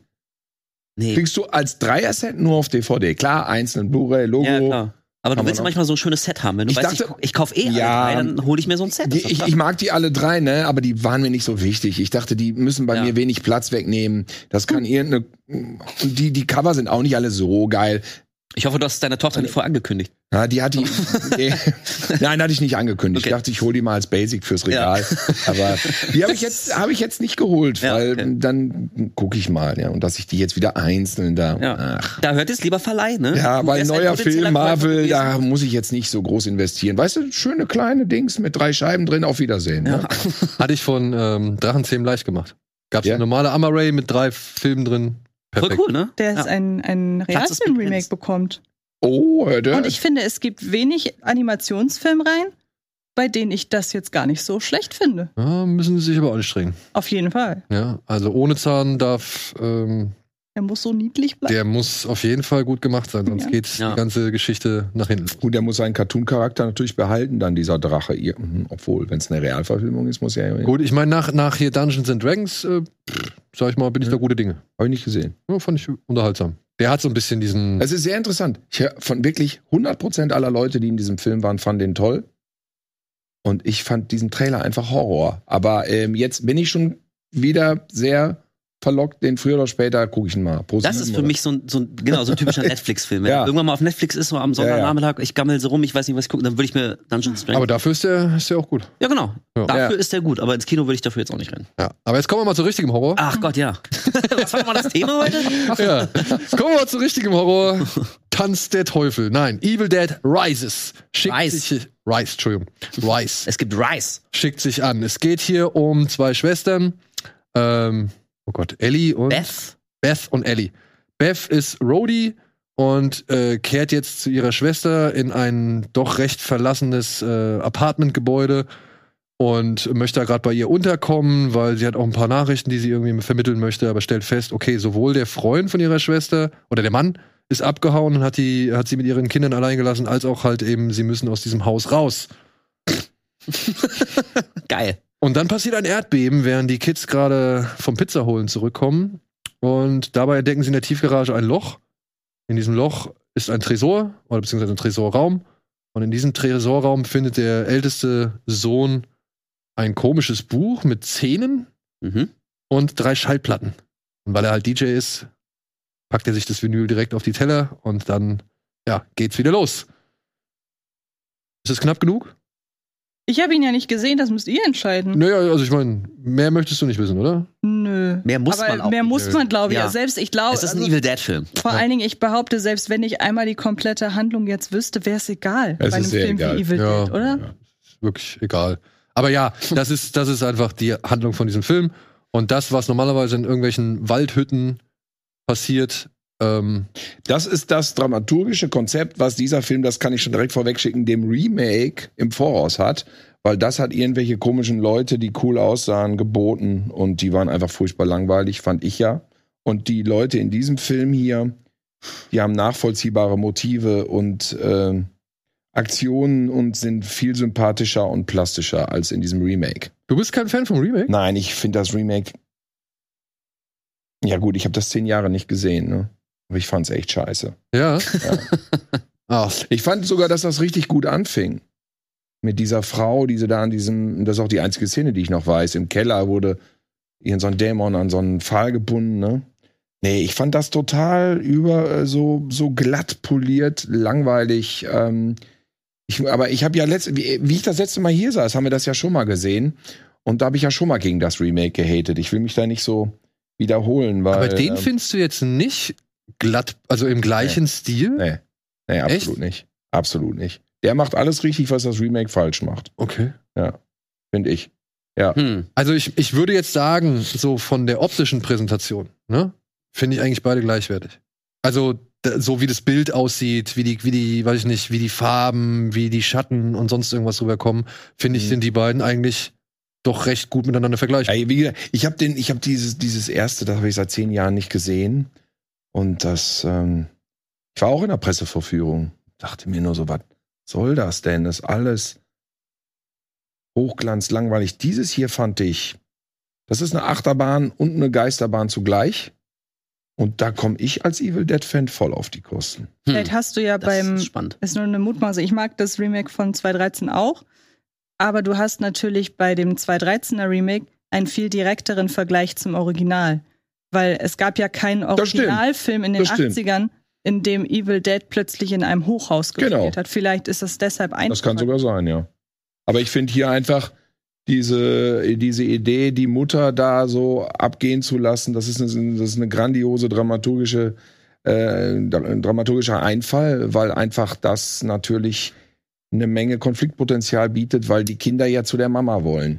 Ja, aber Und das ist, ich fand, das war wirklich brillant dafür, dass der Film einfach totaler Terror ist. Äh, 95 Minuten finde ich das als emotionales Gerüst total einen guten Kniff. Also ich muss auch sagen, dass das Setting diesmal anderes ist, fand ich auch eine sehr gesunde Entscheidung, weil also nach drei Filmen mit einer Waldhütte und einem im Mittelalter, also langsam ist das Thema vielleicht auch mal durch und irgendwie also zwei zwei erwachsene Frauen zu nehmen, die beide ihre persönlichen Probleme haben und die eine wurde vom Mann verlassen, hat ein Kind, die andere hat auch so ihr Päckchen zu tragen. Also das fand ich tatsächlich echt eine coole Idee und das also quasi auf einem wieder mal beengten Raum, aber eben nicht in einer Waldhütte zu spielen, äh, fand ich fand ich auch super. Aber leider muss ich sagen, ähm, also bei mir ist genau andersrum als als bei dir, weil dieser Film hat mich überhaupt nicht erreicht. Ich ich fand den extrem redundant. Also das passiert immer und immer und immer wieder dasselbe, so dass in meinem Kopf ich kann mich kaum an richtige Highlight-Szenen erinnern, weil sich alles so so wahnsinnig oft wiederholt und deswegen war ich auch emotional irgendwann nicht so richtig ähm, an den Figuren dran. Und was mich persönlich genervt hat, ist, ich fand den, ähm, also den fand ich eher noch überproduziert und glatt als das Remake. Und speziell äh, beim Soundtrack ist mir das aufgefallen. Also ich habe wirklich Mhm. lange nicht mehr einen Film gesehen. Es lag vielleicht auch daran, dass die Pressevorführung, die wir gesehen haben, da hat irgendjemand, André, äh, hat den Sound so extrem aufgedreht. Also es war wirklich, da kann jetzt der Film nichts dafür, aber es hat auch nicht geholfen. Es war wirklich so laut, dass es echt, ähm, echt anstrengend war. Mhm, Und ähm, also dieses Stilmittel, dass jedes Mal, wenn eine Figur so eine ruckartige Bewegung macht, dass dann immer so ein lautes Bum Geräusch eingespielt wird. Also jemand macht die Augen auf, du hörst ein Bum. Und ich dachte, okay, Leute, boah, also ich hatte das Gefühl, der, der Film, der nimmt mir die komplette Arbeit ab, irgendwie irgendwas zu empfinden. Also mir wurde gar keine Chance gelassen, auf irgendwas was zu reagieren, weil der, weil der Film das für mich macht. Also mit, mit so überdeutlich wird mir gezeigt, so, das ist jetzt gruselig, erschreck dich, das ist krass. Sie guckt wieder um die Ecke, sie reißt die Augen auf, jemand bewegt sich, jemand bewegt sich wieder ruckartig, jemand rennt die Decke hoch, bumm, und immer so ein, also ich fand den, ich fand den echt sehr, sehr anstrengend und, also ich kam raus und ich dachte, boah, das war jetzt irgendwie, das war so wahnsinnig egal. Also ich hatte noch nie nach dem Evil Dead Film, dass ich rauskam und dachte, pff, ist jetzt irgendwie Wumpe alles. Aha, okay. Fand ich so, Nee, kann ich nicht nachvollziehen. Hm. Ich fand's wirklich. Also mich hat's geflasht. Ich bin aber auch wirklich negativ rangegangen, muss ich sagen. Und äh, Evil Dead, äh, der erste Tanz der Teufel ist bei mir Top 10 meiner Lieblingsfilme. Neben Leone und Der dritte Mann und allem. Finde ich, ist ein Meisterwerk. auf jeden Fall. Kann mich damit viel identifizieren. Und ich finde, dass ähm, ich mochte auch diese Comedy-Sachen dann in Tanz der Teufel 2, da war ich dann auch im Kino drin und dann dachte man, ja, aber der erste war irgendwie härter, jetzt ist der so lustig, na gut. Und, äh, und, aber ich fand den trotzdem, ich finde ihn trotzdem toll. Ne? Ja, ja. Und ich finde auch Army of Darkness toll. Und was mich jetzt gefreut hat, ist, ich, für meinen Geschmack hat er diese die Horrorelemente genommen aus dem ersten Teil und den ein oder anderen kleinen Gag draufgesetzt. Und ähm, ich finde, was du ja im Prinzip bemängelst, ist ja so ein bisschen fehlendes ähm, Understatement, fehlendes, fehlendes, ähm, was, wie soll ich sagen? Also du sagst, es geht ja sehr auf die zwölf. Und das Was ja fand nichts ich- Schlechtes ist. Genau, äh, genau, wenig subtil, das fehlt Ja, mir. Wenig, ja, okay. wenig subtil. Und ich finde, der erste Teil ist auch sehr wenig subtil. Also der erste Teil ist wirklich auch, also mein Lieblingsfilm, ist wirklich, also wirklich ein Geklotze vorm Herrn. Auf jeden Fall. Und so habe ich es damals wahrgenommen und ich fand diesen auf einem neuen Level ein Geklotze vorm Herrn. Es ist einfach immer bam, bam, bam, bam, bam. Nein, es ist nicht gruselig, es ist nicht subtil, es ist nicht feinfühlig, es ist komplett, kompletter Amok mit menschlichen Körpern. Ich dachte so, wow, das ist jetzt vielleicht gar nicht so gore-mäßig so extrem, aber es ist doch wirklich, was den menschlichen Körper äh, betrifft, ist es wenig so, äh, wenig sensibel. Ja, also Also, also äh, auch, im Vergleich zu anderen Horrorfilmen so. Die, die benutzen diese, diese Figuren wie Marionetten, die da und wie Dummies in irgendwelchen Crashcars. Also, wow. Äh, Also, nee, fehlende Subtilität ist irgendwie gar nicht mal so mein, mein Problem. Oder ich meine, das ist ein Evil Dead-Film, so, da weiß man, glaube ich, so ungefähr, was man Mhm. erwartet. Aber ich finde gerade so dieses, dieses äh, zerstörerische Umgehen mit menschlichen Körpern, das fand ich tatsächlich im Remake, also im 2013er, fand ich es noch stärker. Also ich kann mich an die Szene erinnern, wie sie sich selber so die Zunge abschneidet. Und wir hatten die Szene Ja, mit, diese mit, ganzen, mit die, dieser die, diese, diese, diese Schmerz, die Teilkacke. Super geil, Das aber- genau das, das fand ich nämlich nicht gut. Deswegen und fand ich auch diese, das fand ich geil. Und das hat mir, das hat mir Nee, jetzt das ist so ein, das, das ist Sadismus. Das ist so ein Sadismus-Ding. Ja. Weißt du, so. Ja. Ich will einfach richtiges Gepansche sehen, was so richtig so, ich nehme den und schmeiß Ja, den aber- zehn Meter vor die Wand. Weißt du, wo das Problem, also für mich das Problem dabei ist dann, ähm, das Gepansche will ich auch sehen. Aber ich würde dann bei dem Gepansche mit so einem ernsten Anstrich, da möchte ich auch gern Schmerzen spüren. Und wenn ich Ja, keine Schmerzen, wenn ich keine Schmerzen ich spüren soll, sondern Ja. nur mich am, am, am, ja, am Matsch und am Gekröse erfreuen soll, dafür war es mir aber zu ich meine gar nicht Matsch und Kröse, ich meine wirklich so diese harte Action einfach. Ja, aber das meine ich halt, ne? Also, äh, ich mag den, also ich, ich finde das Evil Dead Rise ist für mich so, ist gut, aber. Einer dieser typischen ist gut, aber Filme, weil ich finde, dem fehlt dieses Lebendige, was bei den Raimi-Filmen halt immer zwischen der Action stattgefunden hat. Weil selbst wenn es da irgendwie, weiß nicht, wenn Ash trauert, dass seine Freundin gestorben ist und so weiter, da ist ja einfach so viel Energie drin. Das Nee, ist ja das dieses. fand ich, äh, da, da muss ich widersprechen. Das fand ich die ganze Zeit bei diesem sogar. bei dem? Ja, die ganze Zeit. Oh, nee. Weil die Situation Kind, Mutter ist unerträglich. und wird nur einmal ausgespielt. Ich finde Einmal. Ganze, ich finde, dass die, die Situation die ganze Zeit vorherrscht. Weißt du, die wird vielleicht nicht die ganze Zeit ausgespielt, aber das ist die Grundsituation, die den ganzen Film im Prinzip präsent ist. Aber ja, ey, ja, kann ich dem Film so gesehen zurechnen. Ich sag nur, ich weiß, der Junge legt auf, ich weiß, die Tochter geht auf Demos und ich weiß, die kleine, ba die kleinste bastelt schräge Puppen. Ja, aber Mehr, was, mehr machen, ist es nicht. Also was, was hat Ash gemacht im ersten Teil und die Girls drumherum? Ja, genau. Ne, das ist. Aber die waren eh, aber da- und das meine ich. Das meine ich. Weil Mhm. ich habe bei, bei den Originalfilmen, und ich würde den halt, ich, ich, kann- ich finde, man kann Rise nicht mit den Originalfilmen vergleichen. Die Originalfilme sind schlonziger, ja, ja, haben mehr. Kartoffelbrei-Charme, ganz einfach. Mhm. Ja, das stimmt. Haben, haben mehr Slapstick, mehr Theatralik, ja, also mehr Over, Overacting. das ist völlig drüber. Es ist einfach völlig drüber. Ja. Ja, und jedes Mal, wenn halt nicht gegrößert und wenn es nicht Action gibt und wenn nicht irgendwie, wenn es nicht zur Sache geht, dann hast du halt das. Und bei dem neuen, da hatte ich, da bin ich nicht so, da war das, das fand ich nicht so interessant, nicht so spannend. Ich finde, das hätte man noch ein bisschen besser irgendwie ausreizen können. Sowohl die Location als auch die Dynamik in der Familie. Ich weiß über die drei, die Szene an dem Türspion. Hammer, Mhm. wenn du weißt, was ich meine. Nein. Von dem, bei, bei Evil Dead Rise. Ja, nee, weiß ich echt. Wenn die Kleine, wenn die Jüngste an dem Türspion guckt. ja, ja, na gut. Das ist dieses Mutterding. Hammer. Ja, ja, ja. Beste, also wirklich eine gute Ja. Szene. Mhm. Problem ist, du hast zwei Meter weiter eine andere Figur, die auch gerade ihre eigene Action irgendwie hat. Der Film kriegt es nicht hin, das irgendwie miteinander zu kombinieren so. Und und das das das ich finde, das ist so ähm, ein Merkmal von dem Rise, dass er zwar echt sich Mühe gibt in allem und das will ich mir auch gar nicht sind ich fand hier Stichwort Aufzug, was man da schon im Trailer gesehen hat, auch geil, ja. Aber irgendwie fehlt so der letzte der letzte Punch, der letzte Kniff, das letzte kleine irgendwie bisschen Finesse vielleicht oder oder oder irgendwie auch Wildheit. So, ich fand den halt einfach nicht richtig wild. Der, der bremst sich immer wieder ab Mhm. und erst so die letzten 20 Minuten, da haut er dann noch mal richtig einen raus. Und wenn ich das mit dem Remake vergleiche, und ich möchte ihn eigentlich nur mit dem Remake vergleichen, der hat irgendwann angefangen und ging konsequent nach oben. Und das macht der Rise meiner Ansicht nach nicht. Ja, ich meine, Mhm. das Remake des 2013er endet wirklich, also es fällt buchstäblich, das Blut regnet vom Himmel. Ja, also das ist ich halt so eine krasse. Total unhart. Total Nein, nein, unhart. Nee, so nee. Mist, wie Ja, er da mit nein, der nicht- Kettensäge, Hassszene. Ja, so nicht- viel Blut nicht- hat ein menschlicher Körper gar nicht. Ich gehe auf ein Slayer-Konzert, da gibt's noch mehr Blut und das ist ab zwölf. Nee, ich fand ich fand's auch nicht hart, aber ich fand, das war so ein schönes Sinnbild für diesen gesamten Film. Also, aber ich fand's da hat- totale da ich Scheiße. das Gefühl, ich sehe die, die Szene sehe ich noch vor mir. Im Hintergrund die Hütte, im Vordergrund diese Kettensäge und dann diese Blutfontänen aus dem Kercher. Aber der, Film Oh. aber der Film hat sich's verdient. Und, und jetzt Rise probiert sowas ähnliches, da haben wir auch eine, eine vergleichbare Szene, aber da hatte ich überhaupt nicht das Gefühl, dass der Film ähm, anderthalb Stunden sich bemüht hat, seine eigene sein eigenes episches Finale zu rechtfertigen, weil ich, ich, ich sehe es genau wie du. Ich habe das Gefühl, der Film hatte die ganze Zeit im Hinterkopf, ich darf nicht zu schnell auf elf drehen, weil sonst kann, kann ich keine anderthalb Stunden mehr füllen. Und Ja. deswegen tritt er die ganze Zeit irgendwie auf die Bremse. Immer wenn du denkst, das- okay, äh, jetzt geht's richtig los, dann sind wir wieder ein paar Minuten bei den, dann haben wir so eine Szene, wie dann irgendwie die Mutter betrauert wird, wo auch völlig vergessen wird, dass nebendran die Kinder sitzen, die gerade ein Trauma erlitten haben, aber die, aber die Schwester traut sich nicht zu den Kindern rein. Ich, ich kann nicht in ihre traurigen Augen sehen. Ja, die haben gerade ihre Mutter verloren, vielleicht gehst du die mal trösten, weißt du?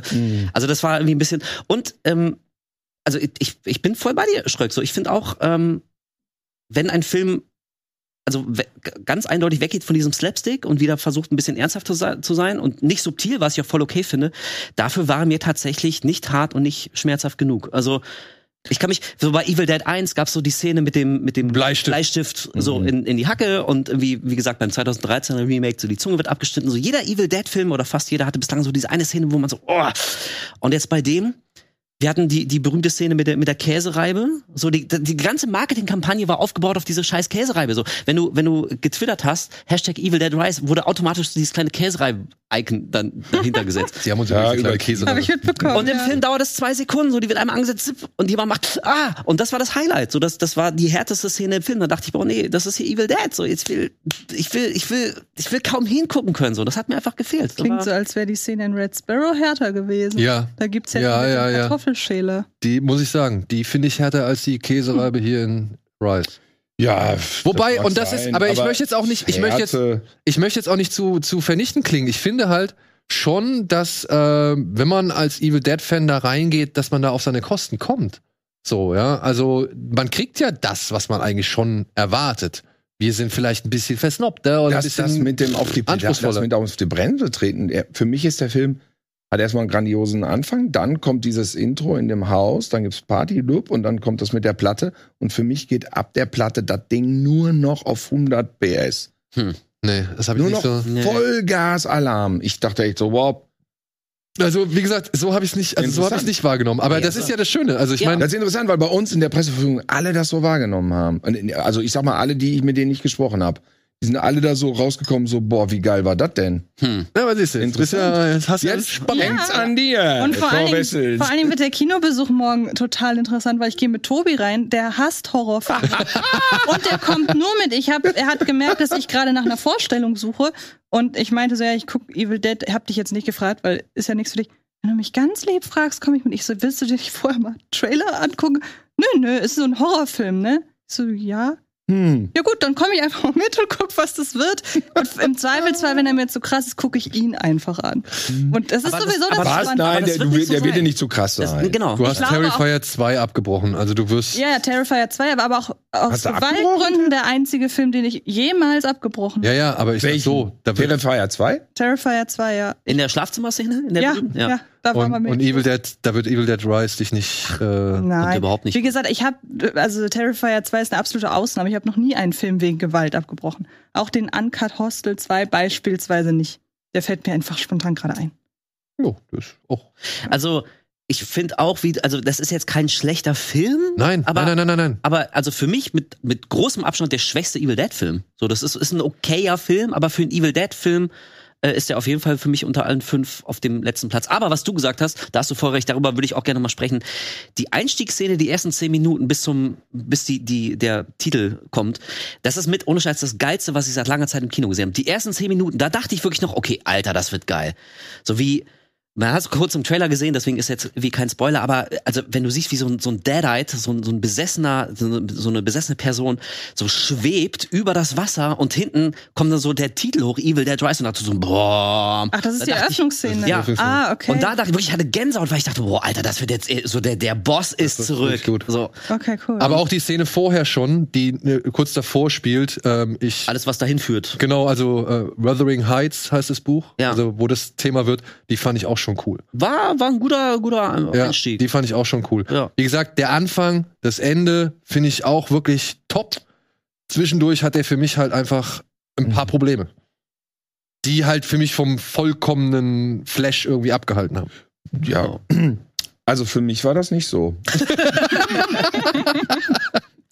aber du, so ist es. da Ey, jeder aber das ist doch gut. subjektiv. Ist doch gut. Ich ist meine, doch schön, wie dass wir gesagt- hier mehrere Meinungen haben. Ja, Ja. Ich bin, ja, ja, absolut. Und ähm, ich hätte es selber von mir nicht. Vielleicht war es auch wirklich meine extrem niedrige Erwartungshaltung wegen dem Remake. Und ich hatte Und weil der erste mein, einer meiner absoluten Lieblingsfilme ist, den ich unzählige Male gesehen habe. Das, du, das und- hat auch mit diesem Amateurscham und dass sie das einfach gemacht haben und das hat auch viel damit zu tun natürlich. Und bei mir war es ganz, bei mir war es wirklich andersrum. Ich finde, ich mag das Remake wirklich auch sehr gerne, weil ich fand, das war ein echtes Brett im, im Remake-Sumpf, den wir über die Jahre hinweg so uns angesammelt haben. Und hatte an den Rise echt hohe Erwartungen. Beziehungsweise, ich glaube, meine Erwartungen waren sein, sowohl speziell Mhm. als auch hoch. Und äh, das, wie gesagt, die konnte er dann, glaube ich, nicht ganz erfüllen. Da will ich ihm auch keinen Vorwurf machen, aber ich kann ja nichts dran ändern. Ne? Also ich, wie gesagt, ich war halt von dem von dem Remake so überzeugt, dass ich gedacht habe, okay, wenn der Rise auch einfach nur so weitermacht, Ja, zack, genau. dann wird das schon ein geiles Ding. hätte voll ausgereicht. Und ähm, da bin ich halt einfach ein bisschen ernüchtert aus dem Kino raus. Mhm.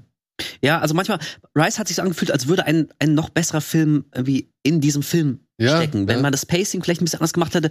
Und ich habe mir daraufhin nochmal den, den ersten Film von Lee Cronin angeguckt, vom Regisseur äh, Hole in the Ground. Hole in the Ground, ja. Und auch da, so ähnlich wie bei Evil Dead Rise, da ist irgendwo ein guter Film. ja, aber exakt, absolut. da ist, auch. da ja. ist irgendwie was, aber, aber man hätte das anders schneiden müssen. So das Pacing bei manchen Szenen denkst du, okay, ich hab's verstanden. So, äh, I get it. Und dann geht die aber noch 20, 30, Mhm. 40 Sekunden weiter, anderthalb Minuten. Und du denkst, ah Mann, Leute, musstet ihr unbedingt auf so eine gewisse Lauflänge kommen? Also, Ja. das fühlte sich irgendwie auch jetzt bei, bei diesem so an. Der geht, glaube ich, 83, 95 Minuten, nee, 95, 93 Minuten. 95, 95 Minuten, glaube ich. Ey, und vielleicht hätten 80 dabei ausgereicht. So, und dann aber irgendwie noch hochfrequenter.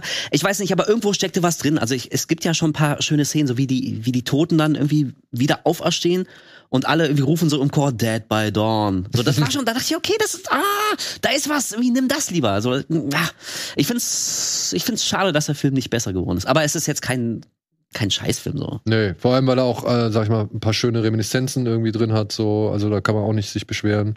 Allein habe ich eben gesehen im Trailer die Kamerafahrt am, die typische First-Person-Kamerafahrt am Außen am Haus entlang. Das war nur so ansatzweise gerade Ja, ja, ja. Ja, ja. Und ich finde es auch okay, das muss ich dem Film aber zugutehalten. Ähm, also so ein kleines Detail, aber zum Beispiel, dass das Necronomicon diesmal anders aussieht. Ja. Also ich finde es schön, so irgendwie so nach, nach 30 Jahren kann man ja vielleicht Ich auch Sachen die- auch mal neu denken. Genau. Das finde ich okay. Ich finde auch die Idee, wie äh, sie an das Necronomicon kommen, also was dahinter steckt, so, das fand ich auch eine spannende Geschichte. Und da ist auch noch Potenzial drin, ne? Also Mhm. auch die Vinyls.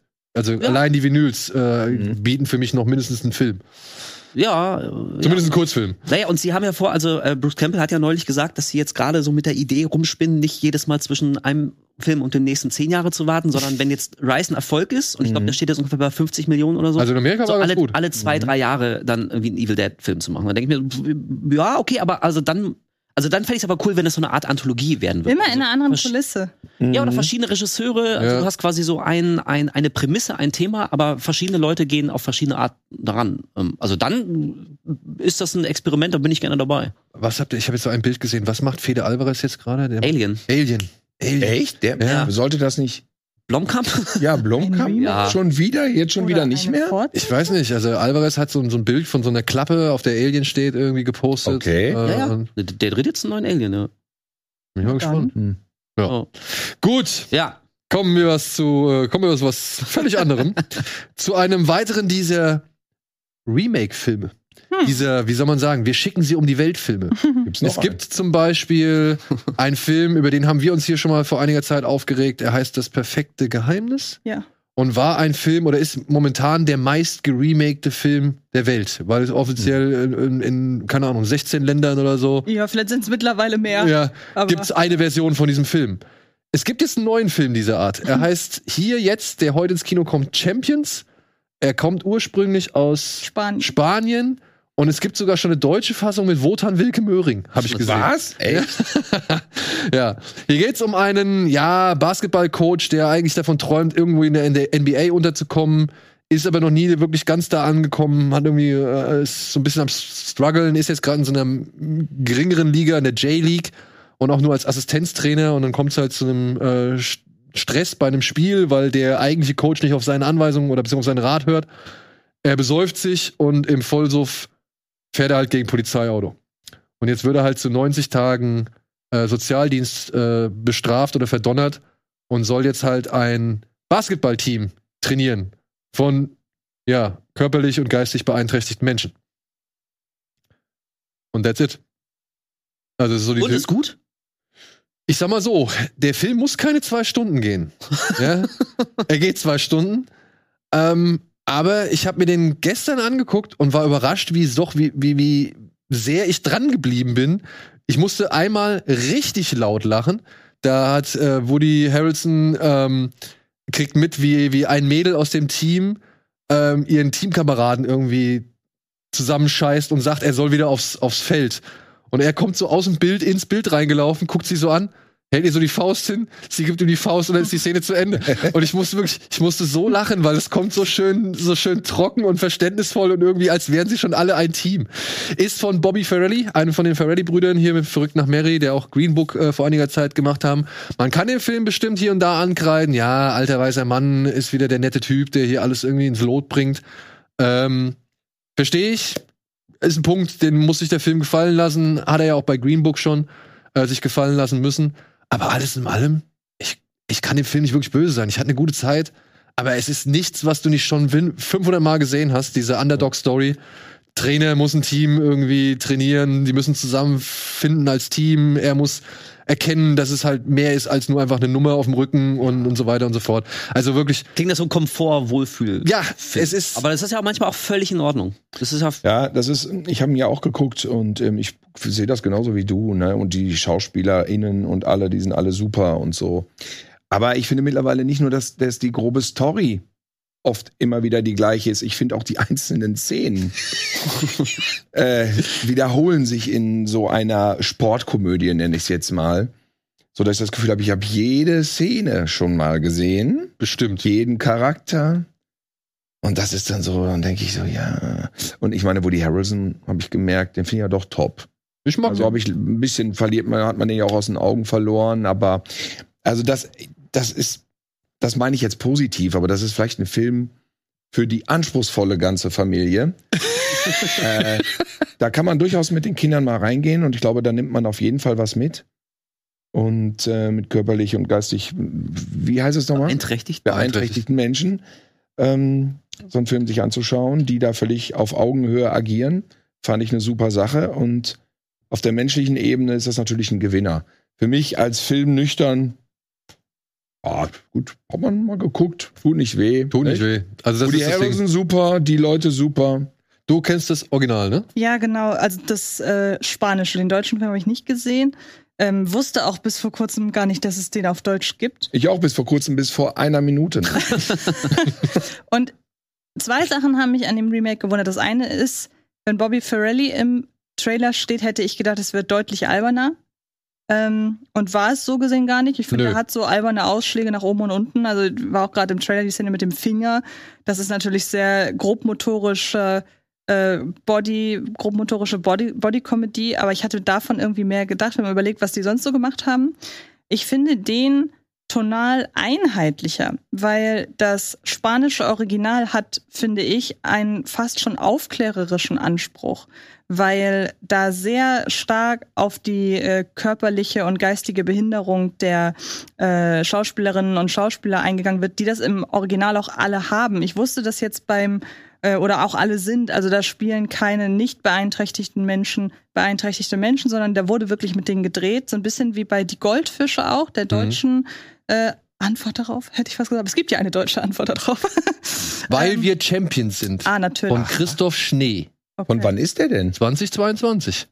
Und Oh. bei dem spanischen Original war es halt immer so, der hat aus, also der hat das recht schlau gemacht, dass er die Perspektive des Trainers, ähm, der selber ja Vorurteile und auch Hemmung hat, mit den, ähm, mit seinen ja, Schülerinnen und Schülern umzugehen und damit so ein bisschen ja auch aus der Perspektive der Zuschauerinnen und Zuschauer agiert, weil ich glaube, dass es völlig normal ist, wenn man ge gewisse Berührungsängste hat, wenn man mit solchen Menschen eben bislang einfach keine Berührung hatte, im wahrsten Sinne des Wortes. Und ähm, aus dieser Perspektive hat das Original halt eben erzählt und ist auch sehr fast schon rabiat mit denen umgegangen, mit den äh, Basketballspielerinnen und Spielern im Sinne von, da ist die Charakterisierung, die baut nicht auf der Behinderung auf, sondern die haben halt alle wirklich eine eigene Charakterisierung, was auch bedeuten kann, dass jemand, der körperlich beeinträchtigt ist, dass das auch einfach ein Arschloch sein kann, so. Und das haben sie, finde ich, gut gemacht. Aber dann hat der Film sich immer selber wieder so den Knüppel zwischen die Beine gehauen. Also es gibt da eine Szene mit einem jungen Mann, der halt extreme Angst vor Wasser hat und deshalb seit so und so vielen Monaten nicht geduscht hat. Und dann ist im Original die Antwort darauf, dass man als Gag die Szene aufzieht, dass der Trainer den Schüler unter die Dusche zwingt. Ui. Und dann wird er halt, verliert er mit diesem, wie ich finde, fragwürdigen Schachzug, verliert er auf einen Schlag seine Phobie vor Wasser. Und das Ganze wird eben auch noch als Gag aufgezogen. Und das sind dann Momente, wo ich mir denke, da bist du überhaupt nicht so sensibel, wie du eigentlich das Thema gerade angehst und wie du eigentlich gerade alle Klischees irgendwie umschifft bekommst. Und da denke ich so, hm, dann fallen solche Szenen umso krasser auf. Das hat so ein bisschen was irgendwie, wenn ich das jetzt so nur so höre, ne? Von wegen so, ja, nur mal jetzt in Klischees gesprochen und gedacht, der alte weiße Mann hat immer noch so seine ruppige Vorgehensweise und ab und zu ist die ja nicht verkehrt. Ja, ja, genau. Ja. So, ja. Das ist dann eher ein Sportfilm-Klischee eigentlich. Ne, Weißt du, da würde man dann auch den Youngster irgendwie 20 Liegestützen machen, ne? Ja, aber Und da dann ist. würde der da was rausziehen. aber hier hat es ja fast noch so einen therapeutischen ja. Hintergrund. Ja, ja, verstehe. Ähm, und dabei hat der das Original auch so geile Szenen. Da gibt es nach irgendeinem, nach irgendeiner, nach irgendeinem gewonnenen Spiel wollen sie halt, sie fahren mit dem Bus zu dem Spiel und nach irgendeinem gewonnenen Spiel wollen sie halt einfach feiern. Und die haben da überhaupt keine Hemmung, dem ganzen Buspublikum total damit auf den Sack zu gehen, dass die es halt einfach das jetzt abfeiern. Und wenn ich da in dem Bus gesessen hätte, ich hätte auch gesagt, ey, ist mir völlig egal, was ihr für Beeinträchtigung habt, jetzt haltet einfach die Fresse so. Und da hat das Original halt so gute Szenen, weil er da gar keine Hemmung hat. Und ich, Äh, und wie gesagt, auch. Und ich finde, Das gab's doch hier auch. Das ne? gibt's ja auch. Ja. Und das auch das mit dem Duschen. ja, mit dem Duschen, das haben sie anders gelöst. Das war das mit der Maus. Mit der Maus. Das Ja. haben sie, das finde ich, ist ein bisschen freundlicher. mhm. Aber Mhm. im Bus machen sie Party. Kannst du mir- Ja, Der eine kotzt irgendwie sogar noch eine Passagier, also eine, eine, eine Insassin voll. Und dann werden sie auch rausgeschmissen. Hm. echt? Ja. Ja. Okay. Das tu, okay, das tut mir jetzt leid. Ich hab, dann bin ich wahrscheinlich eingeschlafen gestern beim Film, um Gottes Willen. Ich habe den extra noch geguckt. Ich habe recht dies, amtliche Kotzszene. weil ich fand, nein, weil ich fand, weil ich Fand fand, ich auch gut, musste oh ich lachen. Gott, ist das peinlich, ne? Weil ich hab, weil ich fand diese Szene im Original so gut, weil ich finde, sie kann so stellvertretend für den ganzen, könnte sie stehen, wenn dann eben nicht so andere Szenen kämen. Und ich finde, man hat bei Champions, das, was ich so gesehen habe, was offenbar nicht alles war, ähm, das Gefühl, da ist jetzt der aufklärerische Anspruch nicht so groß. Das macht aber auch die Fallhöhe zu gewissen Gags nicht so hoch. Ja, also ich Und- finde, es, ist, es hält sich alles. Es ist sehr handzahm. Ja, ja. So. Also da hat man die Ferrari schon früher ein bisschen. Also ein. Farelli-Film ist das in dem Sinne nicht. Aber wenn man mal so an Filme denkt, wie, keine Ahnung, schwer verliebt, falls ihr den noch im Kopf Ja, habt. mit, Hab Mit ich Jack nie Black? gesehen. mit Jack Black. Also da hätten auch, da hätte auch viel, viel, viel Schlimmeres daraus so. Und wie hieß der unzertrennlich oder so, wo sie, wo Matt Damon und irgendjemand siamesisch. Siamesisch Hab ich auch nicht gesehen. ja. Muss ich die beiden noch gucken? Auf gar keinen Wenn ich Kingpin besser finde als Champions. Kingpin findest du besser als Champion? Ja. Ich kann verstehen, warum. Ich würde, äh, ich würde, glaube ich, so sagen, ja, bin ich bei dir? Gehe ich mit? dann, nein, dann nicht. Dann also, nicht. ich weiß nicht, ich fand Me, Myself and Irene, oder hieß der so mit Ja, der Jim Carrey? lustig, ja. ja. Den fand ich noch ganz Ja. cool. Und danach wurde es immer ein bisschen. Es plätscherte so auf. Plätsch- Der Stelle mit so Ben aus, Stiller ja. war noch ganz witzig hier mit 14 Tage ausgeflittert. Da habe ich auch noch laut gelacht. Ja? Ja, Ja, das war laut schon nicht mehr so mein Ding. Nee? Oh Mann, ey, ich habe die Szene nämlich vermisst, weil ich fand die im spanischen Film so gut. Oh Gott, So, wie unangenehm. apropos Gott, ja, komm, machen wir direkt weiter. Was kommt jetzt? The Whale? Ah, The Whale. Ach ja, stimmt, da Ah, hat ja auch Whale. Gott eine durchaus. Ja, jetzt ist es endlich soweit. Ich habe irgendwie das Gefühl, wir haben schon alles zu diesem Film gesagt, ne? Also, ähm, basierend auf einem Theaterstück hat Darren Aronofsky einen Film inszeniert über einen Mann, der ja nichts anderes möchte als sich zu Tode fressen oder halt eben sterben aufgrund seiner Fettleibigkeit. Und mit einem Blutdruck von 230 zu 130 ist es halt auch schon nicht mehr so unwahrscheinlich, beziehungsweise seine beste Freundin Liz sagt ihm die ganze Zeit, dass er kurz davor steht, jetzt den Löffel abzugeben, beziehungsweise halt einfach an dieser Hypotonie, so heißt es, glaube ich, dann auch, zu sterben. Und ähm, er möchte aber doch unbedingt, bevor es soweit ist, möchte er einmal, mit, also möchte er mit seiner Tochter sich äh, versöhnen, weil sie und ihre Mutter hat er damals für einen Mann verlassen. Das ist die Geschichte. Und wir sehen jetzt äh, Brandon Fraser dabei zu, wie er halt versucht, das Herz seiner Tochter zu gewinnen und gleichzeitig so ein paar Dinge äh, kurz vor seinem Ableben zu regeln. Ja. Ja, oder? Also ich habe ihn gestern gesehen. Ähm, und ich weiß nicht, ob das jetzt irgendwie ein Hot Take ist oder eine, eine kontroverse Meinung, aber ich, also der ist super gespielt. Ich finde, Brandon Fraser macht das, macht das hervorragend so. Ich habe ihm das emotional die ganze Zeit sehr abgekauft, aber ähm, das Ganze war mir dann doch ein bisschen zu eindimensional, zu berechenbar, gerade so die letzten paar Minuten und dachte ich, puh. Ähm, und also es wird so melodramatisch irgendwann. So, ich denke speziell an die letzten zehn Minuten. Es ist schwer darüber zu reden, ohne jetzt das Ende des Films zu verraten. Aber wirklich, ich weiß, das klingt jetzt echt fies. Ähm, aber so, weiß nicht, bei South Park oder so gibt's auch, auch immer wieder so, so Fake. Trailer. Das ist ein besonders berührendes Drama. So, weißt du, wenn, wenn man einfach so die Essenz von einem ganzen Genre nimmt und es so plump und so eindeutig wie möglich macht. Und so in den letzten 10, 15 Minuten dachte ich, bisschen anders geschnitten mit einer anderen Musik drunter, aber das könnte seine eigene Parodie sein, weil das so dermaßen fast schnulzig und kitschig und melodramatisch ist, ähm, dass mich der Film so ein bisschen verloren hat. Also da wäre mehr drin gewesen, glaube ich. Ich muss auch sagen, ich bin da bei dir. Ich finde, Fraser ist toll, Hong Chao ist toll. Auch super, ja. Ja, ähm, ich mochte auch seine Ehefrau. Ähm, ich weiß jetzt nicht mehr genau, wer sie, wer sie spielt. Äh, die fand ich auch cool. Mhm.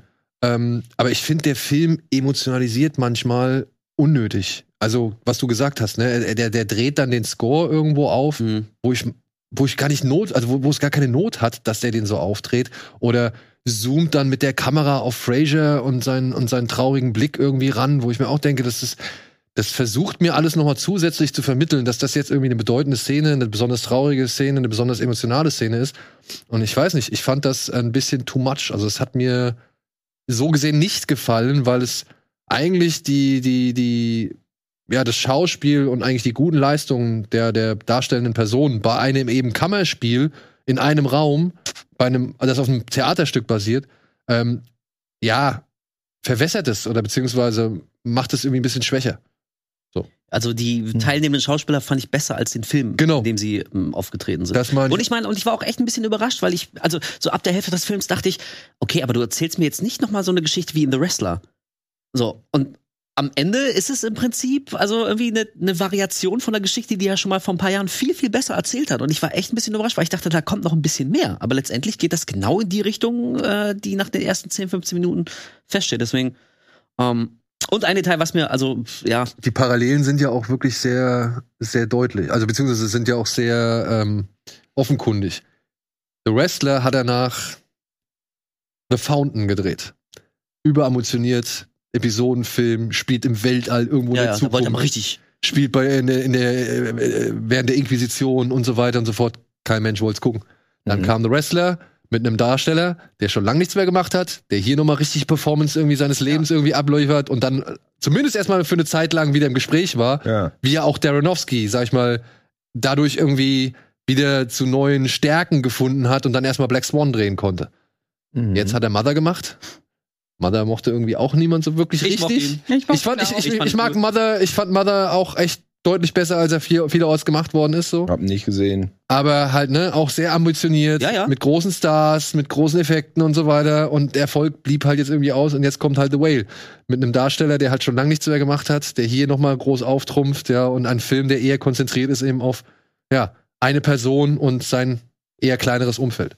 Und das finde ich tendenziell ja auch voll okay. Also es ist ja auch schön zu sehen, wenn ein Regisseur sich irgendwie ausprobiert und irgendwie immer wieder mal zumindest Variationen von Dingen macht und nicht quasi immer und immer und immer wieder denselben Film in der elften Variante. Das, ist ja okay. Aber ich, ich mochte bei dem Film einfach nicht, so ähnlich wie du es gesagt hast, so der ist, denn ein bisschen wie Evil Dead Rise, der nimmt mir wie zu viel Arbeit ab. So manchmal, ja, manchmal dachte ich jetzt, ich, ich verstehe schon, wie das wirkt. So lass es doch einfach mal wirken. Du musst halt nicht am Ende die Streicher noch mal hochfahren.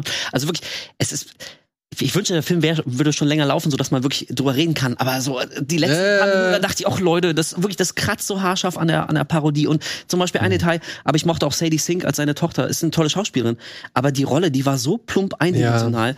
Das ist so ein, die ist 17 oder so und, und spielt ein, ein Problemkind, was irgendwie aufgrund, also dass, dass der Vater die Familie verlassen hat, ist sie irgendwie emotional so sehr zerrissen aufgewachsen und, ähm, und das ist so eindimensional und so plump. Und, und also alles ist auf elf gedreht, das ist so gespielt. Ich dachte, also da, da fehlen mir so die subtilen Zwischen, Zwischentöne. Mag vielleicht auch an der Vorlage liegen. Ja, vielleicht, aber also dann, also für mich hat das in der Filmvariante einfach nicht funktioniert, weil ich mir dachte, so selbst, ich dachte an die Kleine aus Systemsprenger zum Beispiel, so, und die, die war ja auch wie so ein, und das ist wirklich, das wird in The Whale gesagt, dass Sadie Sink als seine Tochter, die kann man quasi kaum bändigen. Die Mutter sagt immer, she's evil. Also die sagt wirklich, die, das Kind ist böse. Man kann, man findet keinen emotionalen Zugang zu ihr. Und ich dachte mir, nee, selbst so, eine, so, ein, so ein kleiner Troublemaker wie in Systemsprenger, aber selbst die hat ja mal gute Tage. Auch die hat ja mal wie Lächeln im Gesicht und freundliches Wort. Und Sadie Sink ist aber in jeder Sekunde ist die immer auf Konfrontation. Die ist immer aggro, die ist immer schnippisch, die ist, findet alles irgendwie immer scheiße.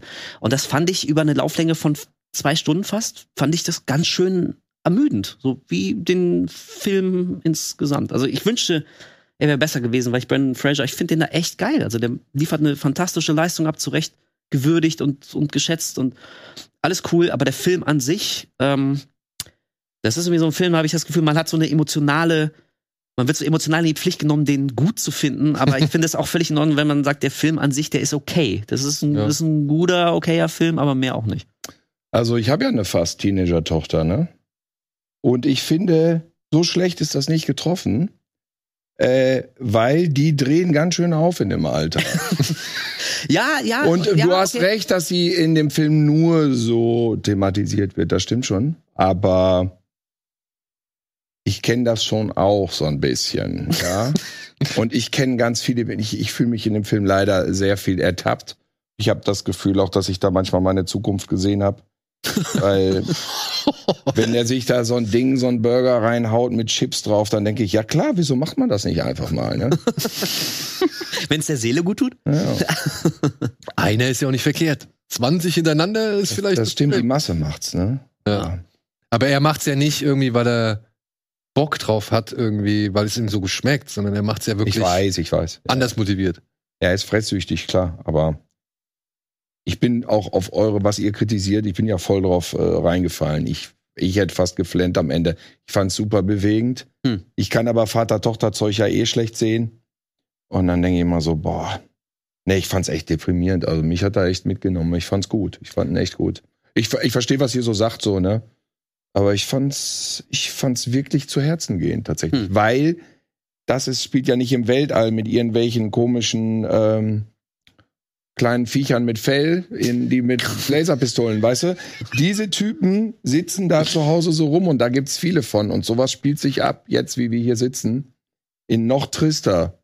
Wahrscheinlich, ja. Und das macht's für mich, obwohl das dieser artifizielle Rahmen ist, mit dem wie eine Sitcom kommt rein, spielt ja auch nur in diesem, in diesem Zimmer im Prinzip. Ja, aber das, da gibt's keine Flucht aus diesem Film. Man muss äh, Face the Facts. Also emotional berührt zu sein, das kann ich auch nachvollziehen, aber ich, ich fand den jetzt nicht deprimierend. Also ich fand, Oh, ich, ich finde find den eher so, so also Ja. melodramatisch, Okay. okay. Mhm. Aber also ich hatte nicht das Gefühl, dass man irgendwie depressiv aus dem Film rauskommen Nee. soll, weil also das, das eigentlich ganz konkrete Ja, ja. Ende, so die letzte Einstellung, also da glaube ich hat jeder eine vielleicht leicht unterschiedliche emotionale äh, ja, äh, ist halt Kino, ja. Warst aber, du aber also deprimiert? depressiv? Nee, und das hat mich irgendwie auch so ein bisschen überrascht, weil Ja. ich überlege die ganze Zeit, ich bin so zwischen euch allen.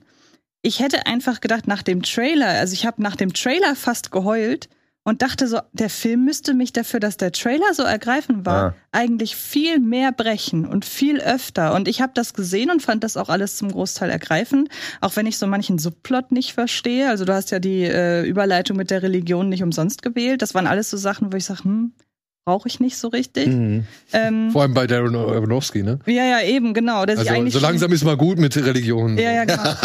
Aber ich dachte die ganze Zeit, ja, ich finde das ergreifend irgendwie eher auf einer Verständnisebene. Ich verstehe, warum das gerade alles traurig ist, aber es erreicht mich selber nicht zu 100 Prozent, obwohl ich dann auch Brandon Fraser sehe und denke, warum weine ich denn gerade nicht? Das ist voll traurig gerade, was der sagt, aber dann kommen auch eben diese Streicher noch dazu und ich denke, lass den Monolog doch so stehen. Ja. Und was ich aber wiederum sehr mag, als vor ein paar Jahren irgendwie die Nachricht kam, Darren Aronofsky macht einen Film über einen sehr, sehr dicken Mann und nennt ihn The Whale. Und mehr wussten wir nicht. Da dachte ich schon, okay, ist das jetzt der, ist das jetzt der Requiem for a Dream Aronofsky? Oder ist das jetzt der The Wrestler Aronofsky? Ist das ein, ich habe den, ähm, den Mann in Sieben gesehen, Stichwort Sloth, und mach das jetzt zum Film Aronofsky. Mhm. Ähm, und ich fand den Bitte Film. nicht der Noah Aronofsky. Ja, ja, sowieso nicht bei so einer, bei so einer Thematik. Aber ich hatte halt die Befürchtung, dass das ein Film wird, bei dem man Aronofsky im Nachhinein vorwirft, er schlachtet das aus. Und ich hatte, dieses Gefühl hatte ich nicht, weil es geht ja darum, dass ein Mann sich halt so fett gefressen hat. Aber die Szenen, in denen man die Folgen dessen sieht, finde ich nicht noch zusätzlich überhöht. Wenn er wirklich ewig braucht, um vom Sofa zum Bett oder zum Klo zu kommen und das kaum schafft, und dann sieht man dieses durchgeschwitzte T-Shirt, das ist für sich genommen, finde ich, schon ja abschreckend genug. Dann kriegt er die Charakterisierung dieser Figur hin, dass man sagt, ey, ich wollte den vorhin vielleicht noch nicht mal angucken, jetzt will ich den eigentlich nur noch im Arm nehmen. Das kriegt er hin über das, was er erzählt. Er ist also nicht voyeuristischer, als es anhand der Figur, die er äh, hier charakterisiert oder porträtiert, ohnehin sein, ja fast schon sein muss, würde ich behaupten. Er hat sich ja nicht umsonst dafür entschieden, diesen Mann so zu zeigen, weil den Film kann man eigentlich auch erzählen, ohne dass der Mann so viel wiegt, Ja. würde ich behaupten. Dann wird nur keiner über den Film reden wahrscheinlich. Ähm, aber irgendwie, da sind eigentlich alle Zutaten da, aber vielleicht so die ein oder andere zu viel.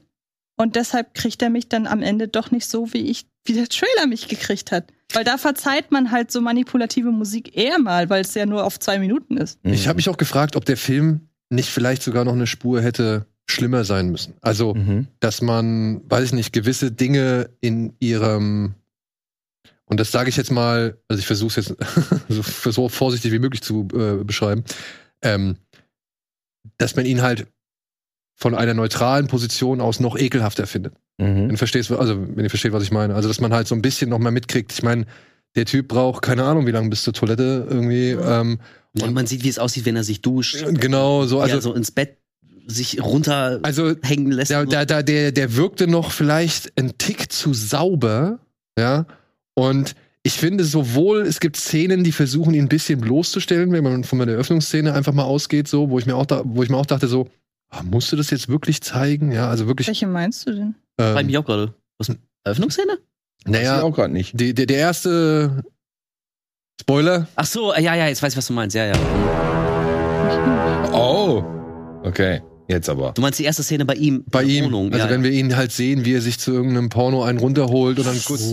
Das, das fand ich so, wo ich dachte, ey, das ist eigentlich nicht notwendig, wenn du es nicht noch später. Damit wird seine Homosexualität eingeführt. Ja, ey, aber muss das Es sein? zeigt das Ja. Verlorene, es zeigt das Single-Leben, es zeigt, dass er homosexuell ist. Das weißt du dann in dem Moment schon mal. ja, Das ist im Prinzip. aber die das hätte man meiner Ansicht nach auch ohne einen Herzinfarkt kurz nach dem äh, Ejakulieren bei der Selbstbefriedigung irgendwie äh, ins, also erzählen können. Ja, einen oder hat er? er Ja, Ja. das ist ja die Einstiegsszene. Ah, okay, Und dann das kommt ja rein vergessen. zufällig. Dieser ähm, Bibeltyp kommt- da so. Ja, ja. Ja. Und da dachte ich mir, das, das, das wirkte auf den ersten Moment so, so ausstellend.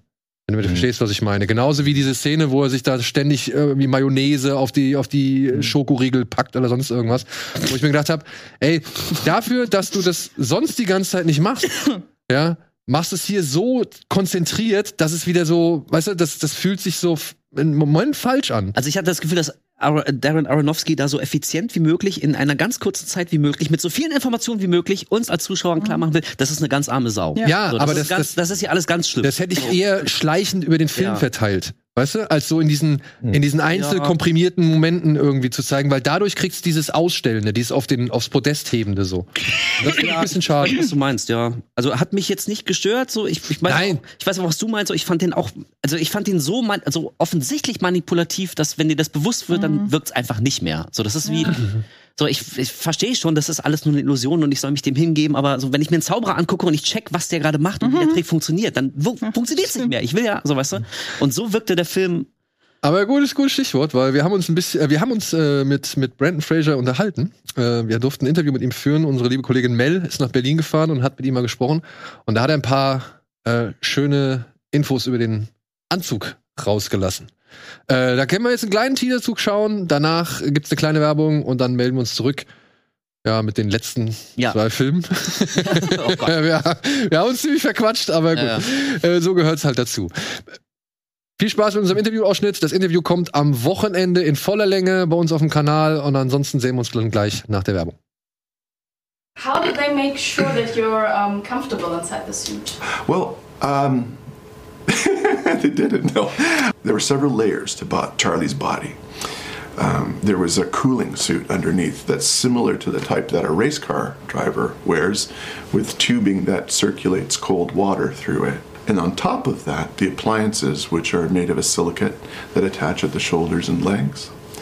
Um, in short, it's not exactly breathable material, so I was given a comfortable seat in a tent that had air conditioning in between takes and a lot of sympathy.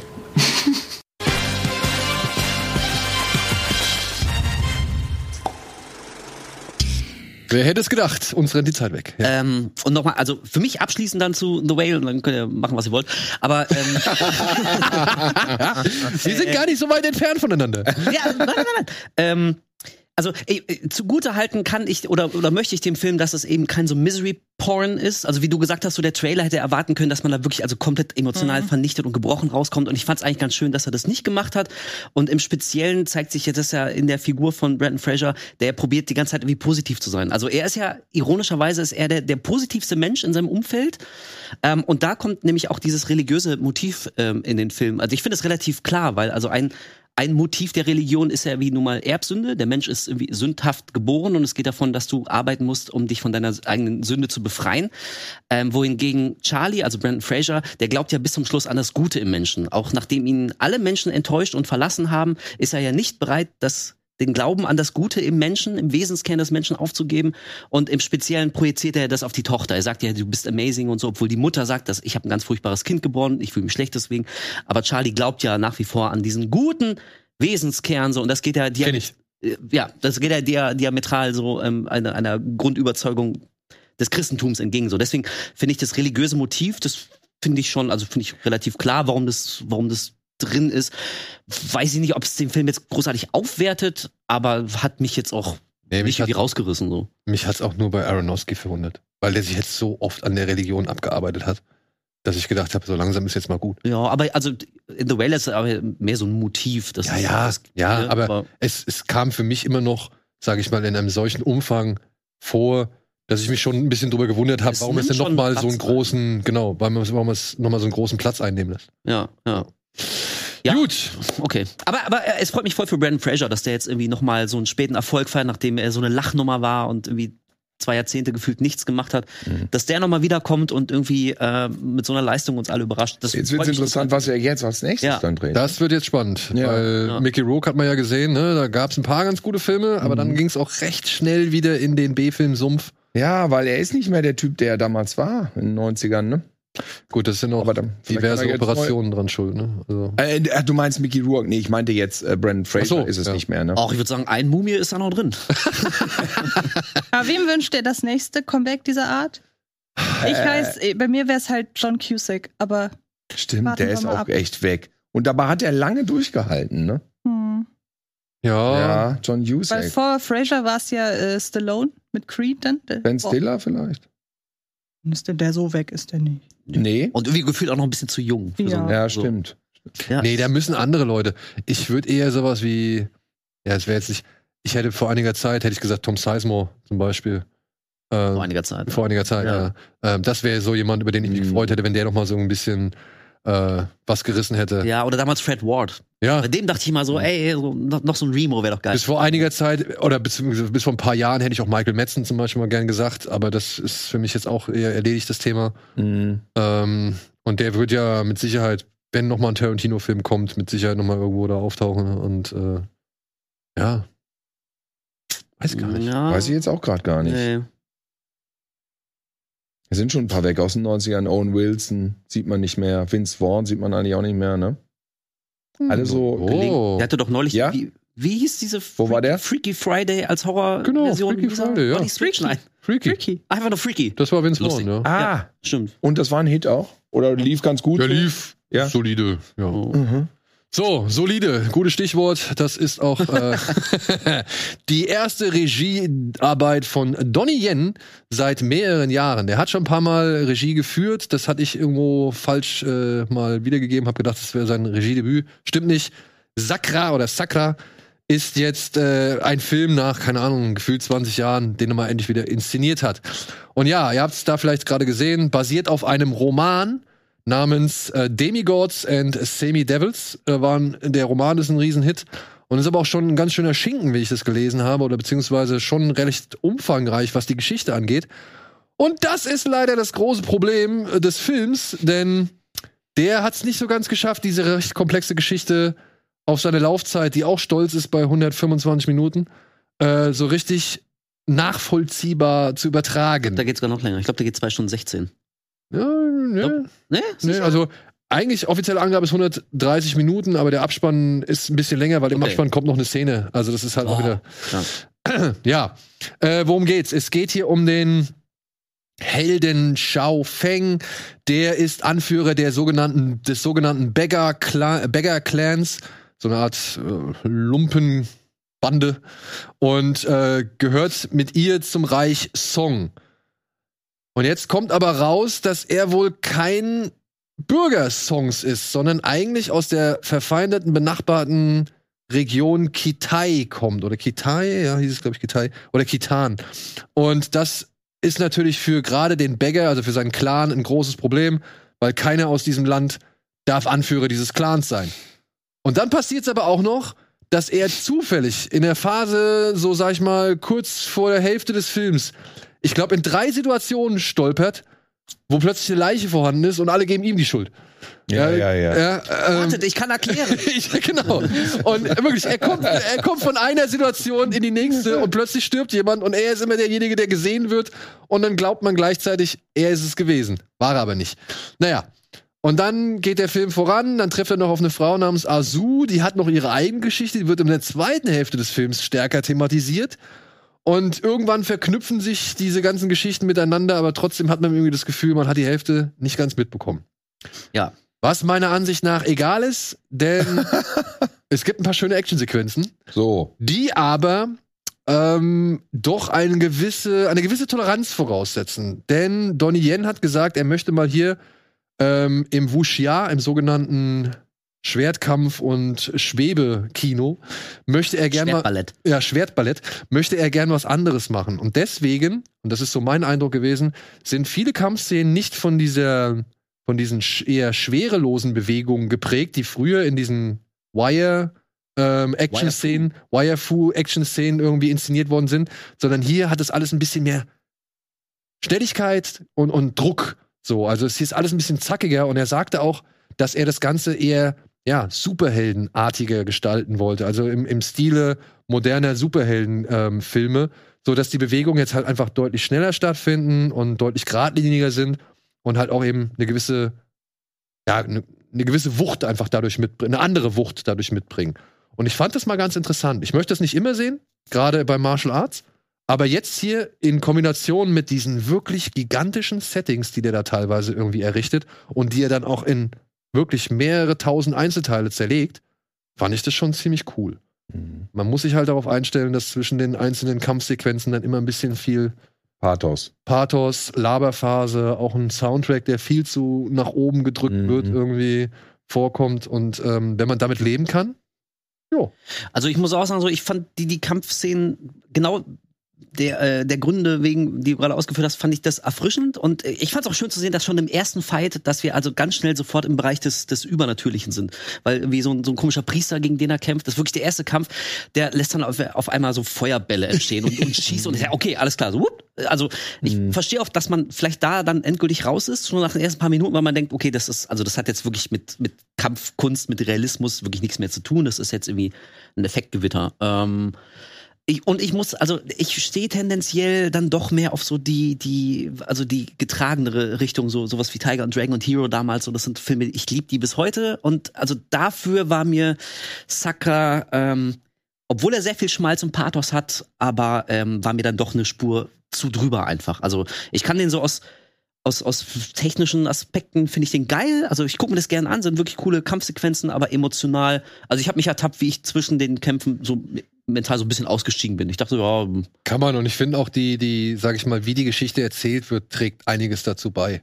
Wenn dann plötzlich irgendwie noch ein weiterer Feldherr irgendwie in die Geschichte eingeführt wird, der erzählt dann was von seiner Tochter und wir verstehen gar nicht, welche Tochter meint er jetzt eigentlich gegen die, gegen die er Ja. gekämpft hat, ja. gerade eben, oder die, von der er bis eben noch gar nicht wusste, dass es sie gibt.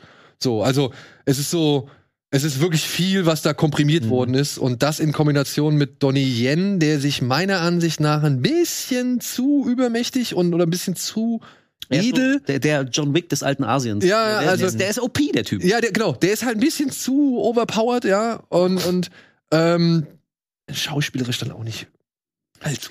Ey, und Ja. sag mal, ist das ein krasser De-Aging-Effekt oder hatten, haben die fantastische Maskenbildner? Aber ich dachte, Donnie Er ist Yen- 60, ne? Der- Ja, und also ich, da muss ich sagen, ey, Aber wer, den hat er- den geschminkt hat, holy shit, das sieht richtig gut aus. Den Also, Sakra hat er aber noch sogar vor John Wick 4 gemacht. Okay. Ne? Also das ist, das ist schon, und John Wick 4 ist ja auch schon eine Zeit lang in, in der Produktion und in Bearbeitung, ne? Also, Ja.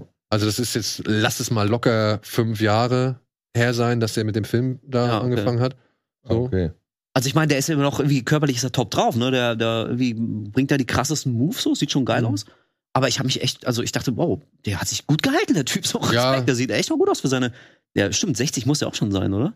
Ja, also mir sind diese ganzen Konflikte da einfach ein bisschen zu weit weg, ne? Diese ganzen Ehre, dies, jenes, du das, du musst den Stamm verlassen, geh auf deinen eigenen Weg und äh. und dann und dann irgendwie hat man auch fette Bilder.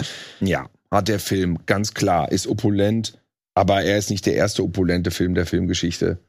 Und auch da hat man ja langsam schon so eine leichte Augenmüdigkeit, was die totale Opulenz betrifft. Aber stimmt. Die Action-Szenen fand ich auch ganz geil. Es ist aber einfach diese Verwässerung mit CGI. Ne? Ich sehe es immer direkt. Ich glaube, ich sehe gar nicht immer alles, aber wenn dann einer so eine Kante von so einer ähm, von, so einem Haus weghaut, dann weißt du, die ganzen Splitter sind schon wieder aus dem Rechner. Ah, ja, ich fand es eigentlich ganz gut, aber emotional hat es mich doch auch echt kalt gelassen, muss ich sagen. Diese ganzen statischen Einstellungen von kostümierten Menschen vor HD-Kamera. Aber ich war Ich erstaunt. guck lieber Michelle Yeoh, ne? Ja, Wenn sie Ja, vom Wirklich? Bus in die Windschutzscheibe von dem Auto knallt. Ehrlich. keine Frage. Die bringt auch mehr Herz mit. Bin ich bei dir. Ich war nur halt echt überrascht, mit welchem, auf welcher Skala Donnie Yen diese Geschichte erzählt. Also wie breit diese Bilder sind. Klar, also Respekt auf jeden Fall. Also- klar. Da gab's ja diesen, diesen Beggars Palast, wo er da in der Mitte des, des Films hinkommt, um diese Frau, sag ich mal, vom Ja. Arzt verarzten zu lassen. Und dann wie die Kamera von irgendwo, keine Ahnung, fünf Meter Höhe in diesen Raum reinschwebt, um zu zeigen, wie die alle um diesen Tisch stehen und dann halt noch mindestens 20 Leute Ganz hinter klar. jedem einzelnen Typ da an seinen Adjutanten da irgendwie hat. Also, das war halt einfach eine Menge, so, weißt du, richtig. der Aufwand ist Ja. wirklich echt enorm. Kann man das- im Kino gucken, kann man sich zwischendurch ja mal ein Bier holen, bis wieder abgeht.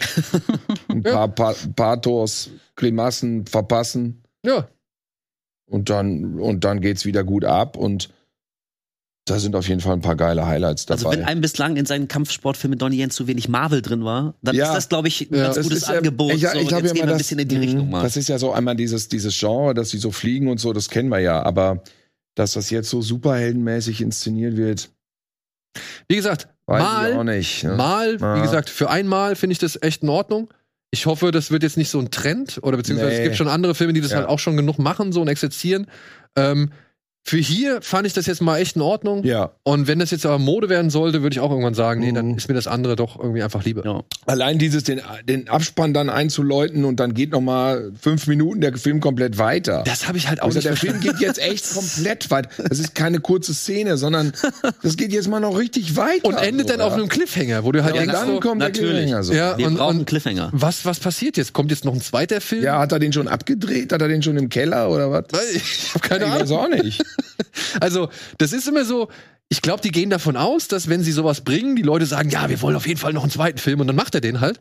Aber wenn halt keiner den Film sehen will, Den ersten schon nicht. dann ja, den ersten Ja, schon dann nicht, hast du ein blödes Ende. dann hast du ein blödes Ende, weil dann fragst du dich so, So ein blödes Ende. Moment, wo kommt der jetzt her Ja. und wieso wurde der vorher nicht so erklärt und was soll das? Das war so jetzt? schade bei dem Film von Robert Rodriguez, den ich ja ganz gut fand. Faculty? Battle Angel Spike. Alita. Ah, Beckel und Ah. Angelita. Hab ich so, dachte ich so, ach, der, ganz gut irgendwie. Ja, und dann kommt der Showdown da und der Böse oben, Edward Norton, der wohnt da oben in seinem Penthouse im All und ja, keine Fortsetzung. Story wurde nie erzählt. Ja. Ja, gut, Story wurde erzählt als Aber nicht im Film halt als dann, ne? Manga. Als Manga Ja. kann man es dann nachlesen. Ja, genau. Ja, gut, okay, vielleicht. Aber vielleicht noch kommt's ja noch. Vielleicht kommt's ja noch. Ach, hast du was Leuten hören? Naja, also sie sagen halt schon, dass sie jetzt äh, nicht unbedingt zu wenig eingespielt haben, dass Okay. es sich überhaupt nicht mehr äh, rechtfertigen würde, aber da gibt's halt ein paar Gerüchte. Aber ey, Ah, schön. Das würde mich echt freuen. ja, mal gucken, wie Landau und, und Cameron da jetzt irgendwie zurande kommen, weil die haben ja jetzt erstmal genug Projekte oder beziehungsweise Arbeit. Ja, ja. Ja. Ihre Avatare da alle. Genau, fertig genau, genau. Aber wo Wolf gerade meinte, dass Donnie Yen in dem Film so jung aussieht, wäre das Jung. gegen Donnie Yen. ja, Donnie Jung. Ah, ach so, okay. Äh, ja, ähm, genau. Äh, das Gegenteil davon kann man sich, finde ich, im Equalizer 3 Trailer ansehen, Ich habe ihn noch nicht gesehen. weil ich finde, da sieht Denzel Washington so alt geworden aus. Also, aber auch jetzt nicht so, ne also nicht negativ gemeint, er, sondern ne? wirklich einfach nur ganz neutral. Er sieht sehr, sehr alt geworden aus, Mhm. weil ich hatte das Gefühl, der, der war ja schon immer doch älter, als er aussah, hat das aber äh, irgendwie ganz gut kaschieren können. Nein, doch, genau, er war älter, als er aussah. Er sah jünger aus, als er war. Und jetzt habe ich das Gefühl, jetzt hat man gedacht, ja, ui, jetzt brauchen wir nicht mehr kaschieren, jetzt bist du über den Punkt hinaus. du darfst übrigens wieder Denzel sagen. Weiß ich. Äh, Jetzt habe ich es mir immer so mühsam angewöhnt. Der- was ist denn richtig? Ist denn Denzel. Nein, Der- pass auf. Er saß bei der Graham Norton Show, glaube ich, war's. ja, Da saß er und hat gesagt, es heißt eigentlich Denzel. Denzel. Weil Denzel. er ist Denzel Denzel. Junior. Sein Vater heißt Denzel. Und er ist Denzel Okay. Junior. Aber Ja. wenn die Mutter im Haus Denzel gerufen hat, wusste halt nie, wer kommt. Beziehungsweise haben sich zwei angesprochen gefühlt. Das hat der, deswegen hat sie angefangen, den Junior irgendwann Denzel zu nennen. Ach so. Und eigentlich Also ist, ist beides okay. Beides ist okay. Ja. ja. Er würde auf beides reagieren. Okay. So. Gut, haben wir das auch geklärt. Schön. Und jetzt reagiert ihr hoffentlich auch erfreut, denn am 2.5. gibt es eine Wiederaufführung von einem Science-Fiction-Film, der damals wirklich gnadenlos gefloppt ist, aber inzwischen Geil. äh, ja zu einem Kultfilm Ja. erklärt worden. So, ja. Flash Gordon äh, von, ich glaube, er heißt Mike Hodges, oder?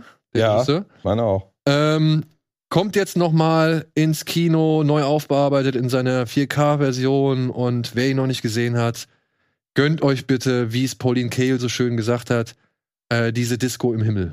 Ja. Denn ähm, es geht hier um einen Footballspieler, der zusammen mit einer Reiseleiterin ins All gezogen wird, nachdem ein fieser Herrscher aus dem All die Erde als Spielzeug auserkoren hat, um sie ja langsam, aber halt mit einigem Spaß zu vernichten.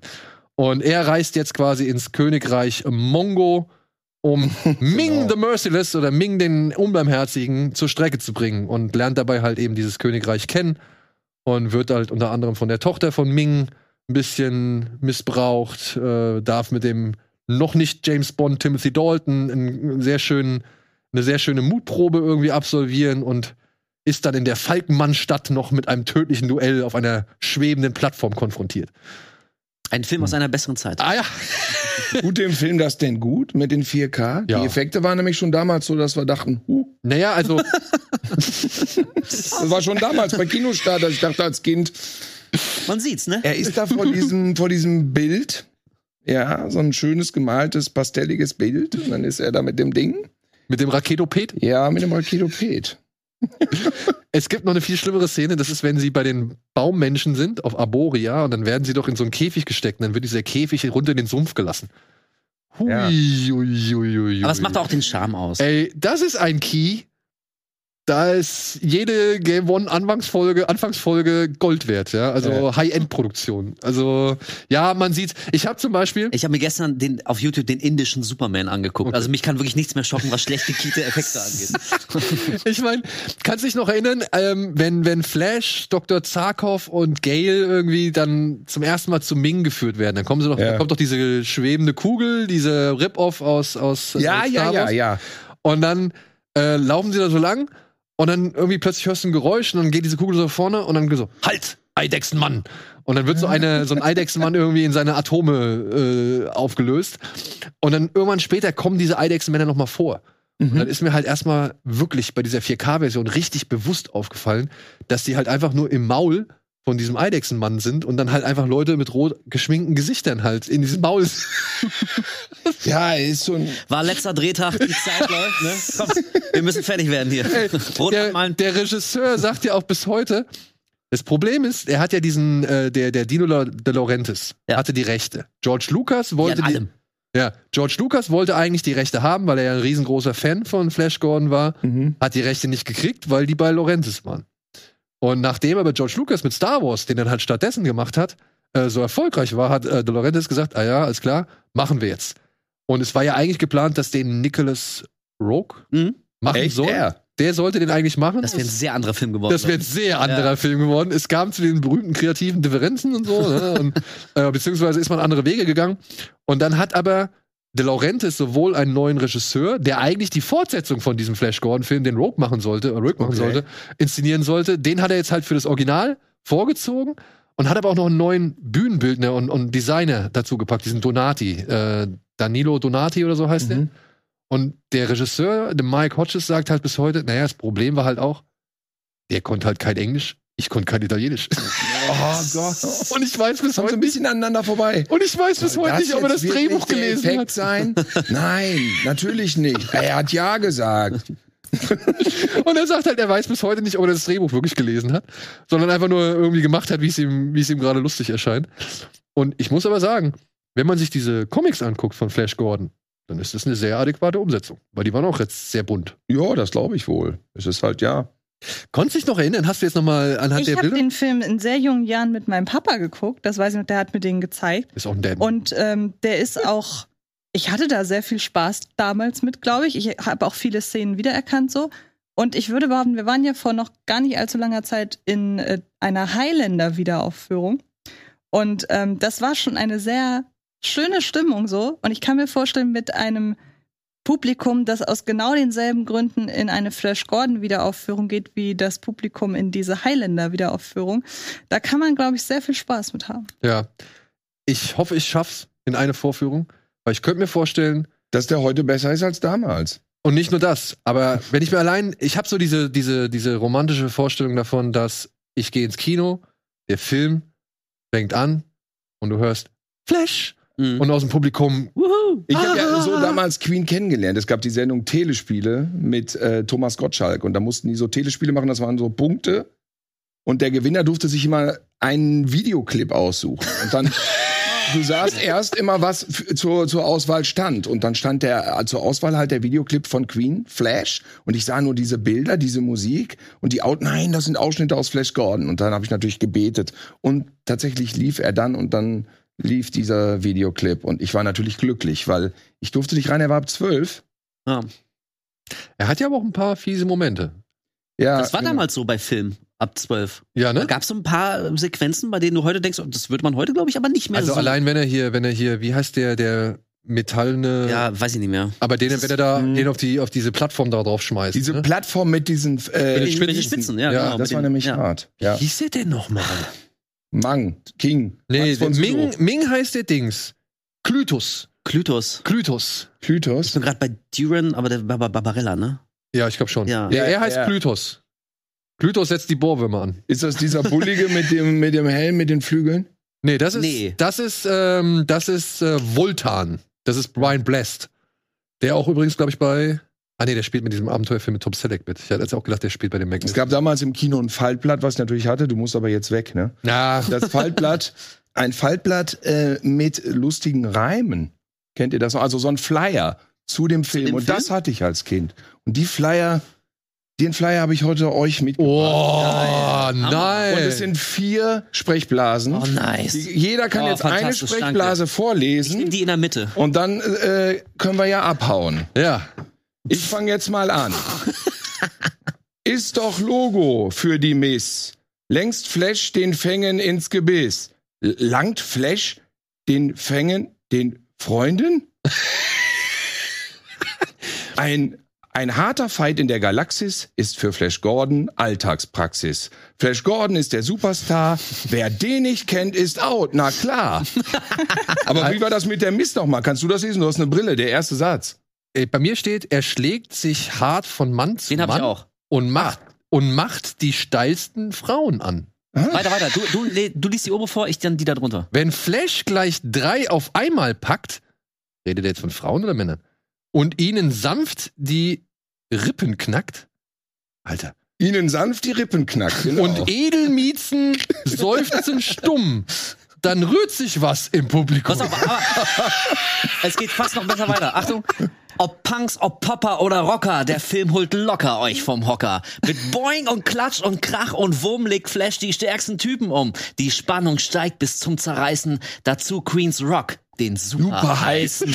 Und jetzt, Antje, du hast den, du hast den Flyer, den ich habe. Ja. Wie lauten Geil. die ersten zwei Zeilen? Die ersten zwei Zeilen lauten, ist doch Logo für eine für ne Miss. Ach, für langt, eine Miss. flang, langt Flash den Feinden ins Gebiss. Ist doch klar, dass das. Siehst du, das konnte den ich nicht. Langt Flash den Feind ins Aber Gebiss. einer fehlt ja Das noch. ist so geil. Ja, genau. Du, du hast jetzt die Ehre, den Genau. letzten. Ich, ich- so, ich halte das Ja. mal hier so hin. So Ja. sieht das aus. So lag Genau. die natürlich hier kopiert von Kai Krieg. Der hat, der hat das archiviert und mir Geil. geschickt. Ja, wenn der Flash die Flaschen knackt und Queen in die Gitarre packt, dann kocht die Leinwand, tobt das Kino und Oper flieht nach San Marino. Das war als Kind mein Lied, da konnte ich drüber lachen. Die anderen Sachen habe ich nicht so verstanden. Aber mit Opa wer, Fliegen nach San Flash, Marino. wer Flash Gordon voll in Action sah, für den ist er der Superstar. Das ist hübsch. So. Das letzte Oh. ist hübsch. Aber sanft die Rippen knacken, das finde Ey, ich schon, das ist richtig Ja. geil. das finde ich schon Hier gut. sind die Wahrscheinlich Flaschen. Ah, dauernd knackt er irgendwas. Das ist wahrscheinlich derselbe Autor auch der Lurchi-Bücher damals, der auch dann noch einen gute Nebenjob Frage. hat. Aber das ist ja ganz großartig, fantastisch. Ja, das, So, Was gibt's heute nur langweilige Trailer, Teaser, so. Ja. Das war doch mal geile Werbung. Aber wir haben, Kunst. Wir haben haben immer jetzt- noch auch mal rappen. ja. ja, es sollte mehr Werbung gerappt werden. So. Gut, und wir müssen jetzt aber leider mal, ich muss meinen Sohn von der Schule abholen, deswegen ähm, müssen wir Das jetzt leider stand da auch, das sieht man ja draußen nicht, aber stand auch schon als Drohung in dem. Ja, aber, Aber auch schon seit zehn Minuten. Ja. Jetzt blinkt's mittlerweile hier schon. Das nein, aber das Ding ist easy. Ja, meine Frau ist auch noch da, die hole ich alle gemeinsam. ja. So, aber ich möchte gern kurz noch zwei Texttafeln oder zwei Tafeln hier äh, reinballern. Einmal Stream It, nur damit ihr es einmal gesehen habt. Candyman, Midnight Special, Shutter und 12 Monkeys auf Mubi, Disney Plus, Shutter, Midnight Special auf Prime Video und Candyman auf Prime. Nur eine Mini-Anekdote. Ich habe meiner Mama, ich wollte mit meiner Mama unbedingt Shutter gucken, aber sie hasst Horrorfilme. Und dann habe ich diesen ganzen Überbau mit Fotografien und so weiter genutzt, um ihr zu verklickern, das ist eine Doku. Das man nimmt sie mir bis heute übel. Wenn man das ist ein, der ist schon ein bisschen älter, Shutter, ne? Der ist ist das Original, der asiatische? nee, das ist nicht Oder der asiatische, Ah. das ist das Remake. Okay. Ähm, was aber, glaube ich, der Regisseur Ja, vom ja, ja. Original auch gemacht hat, Ja, so, ja. ja. mit dem einen aus Dawson's Creek, wenn ich, glaube ich, das richtig in Ja, Erinnerung ich habe. glaube auch.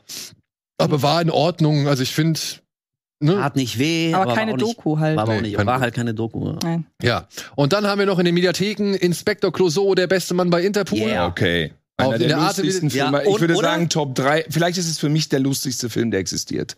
Ja? Also da Gerade gibt's, der- gleich, da gibt's welche auf Augenhöhe, aber der, äh, das ist, der ist so krass, finde ich. Ja? Der ist so krass. Der war schon sehr lustig. Okay. Ja. Dann haben wir noch Avanti Avanti von Billy Wilder, Shockwave in der Tele 5 Mediathek und falls ihr jetzt den Super Mario Film im Kino schon gesehen habt, mehrfach, bei Tele 5 gibt's noch mal das Original. Die bessere Version. die bessere Version dieser Geschichte. Allerdings nicht in dem äh, Crankle und Je nee, Jenkel und, und Dings Cut. Also die beiden Regisseurinnen und Regisseure, also Ach, die haben den nochmal neu geschnitten. die haben noch mal eine, eine Extended Version, Version davon gemacht. Den die gab's viel mal. besser. Ja, aber ist umfangreicher. Ich habe auch, ich kenne keine von beiden. nee? Nee. Okay. war schon gesehen. Oh. Ich war nie so ein Game-Typ und ich habe diese Sachen alle. Also wenn man sich jetzt mal diese beiden Super Mario Filme anschaut und sieht, wie viel wirklich, wie, wie unterschiedlich die sind. Ja. Völlig andere Herren. Also wirklich, wie, wie, wie damals die Herangehensweise ist und wie jetzt einfach die Herangehensweise ist, ist schon faszinierend zu begutachten. Ja, das stimmt. Ja, das glaube ich. So, ich hoffe aber auch, die Filme, die wir hier vorgestellt haben, sind faszinierend zu begutachten. Vielen Dank nochmal da draußen an all diejenigen, die bei uns im Supporters Club sind. Wenn ihr mitmachen wollt, gerne bitte äh, hier unter dem folgenden Link einmal sich anmelden. Das würde uns helfen, denn dann können wir hier noch schöne weitere Sendungen machen. Auch vielen Dank für die bereits gestiegene Abonnentenzahl, muss ich echt mal sagen. Also seit unserem letzten Aufruf äh, ist es echt nochmal äh, nach oben gegangen, was mich sehr gefreut hat. Und vielleicht schaffen wir die 100.000 ja dieses Jahr. Wow. Ich danke Tilo, Wolf, Antje fürs Kommen. Äh, hoffe, Eine Freude wie immer. Jederzeit gerne. genau, ich hoffe, wir sehen uns ja dann spätestens bei Renfield dann nochmal. Ne? Und wir sehen uns ja, glaube ich, morgen noch, Wie wir sehen uns. Wir sehen uns- Ach so, wenn ihr über Renfield. wenn wir über. Renfield ja, sprechen. Okay, ja. Dann bis, dann ja noch, finden wir, bis dann finden wir raus, wann der überhaupt anläuft. Genau. Und ob wir das Embargo jetzt schon gebrochen haben. haben wir ja nicht. Wir haben ja Nein, ich gesagt. glaub nicht. Ja. Wir sehen uns morgen, da zeichnen wir noch was auf und Genau. wir Wir sehen uns sind morgen wahrscheinlich. bei Guardians. Genau, wir sehen uns morgen. ins- Gehst du morgen auch Ja. zu Guardians? Pff, interessiert mich null. Okay. Dann sehen wir uns morgen bei Guardians, vielleicht dann auch noch hier im Studio. Wir sehen uns morgen bei Guardians und auf jeden Fall im Studio. Und euch sehen wir hoffentlich nächste Woche wieder oder halt bei jedem anderen Video hier auf unserem Kanal. Vielen, vielen Dank. Macht's gut. Tschüss.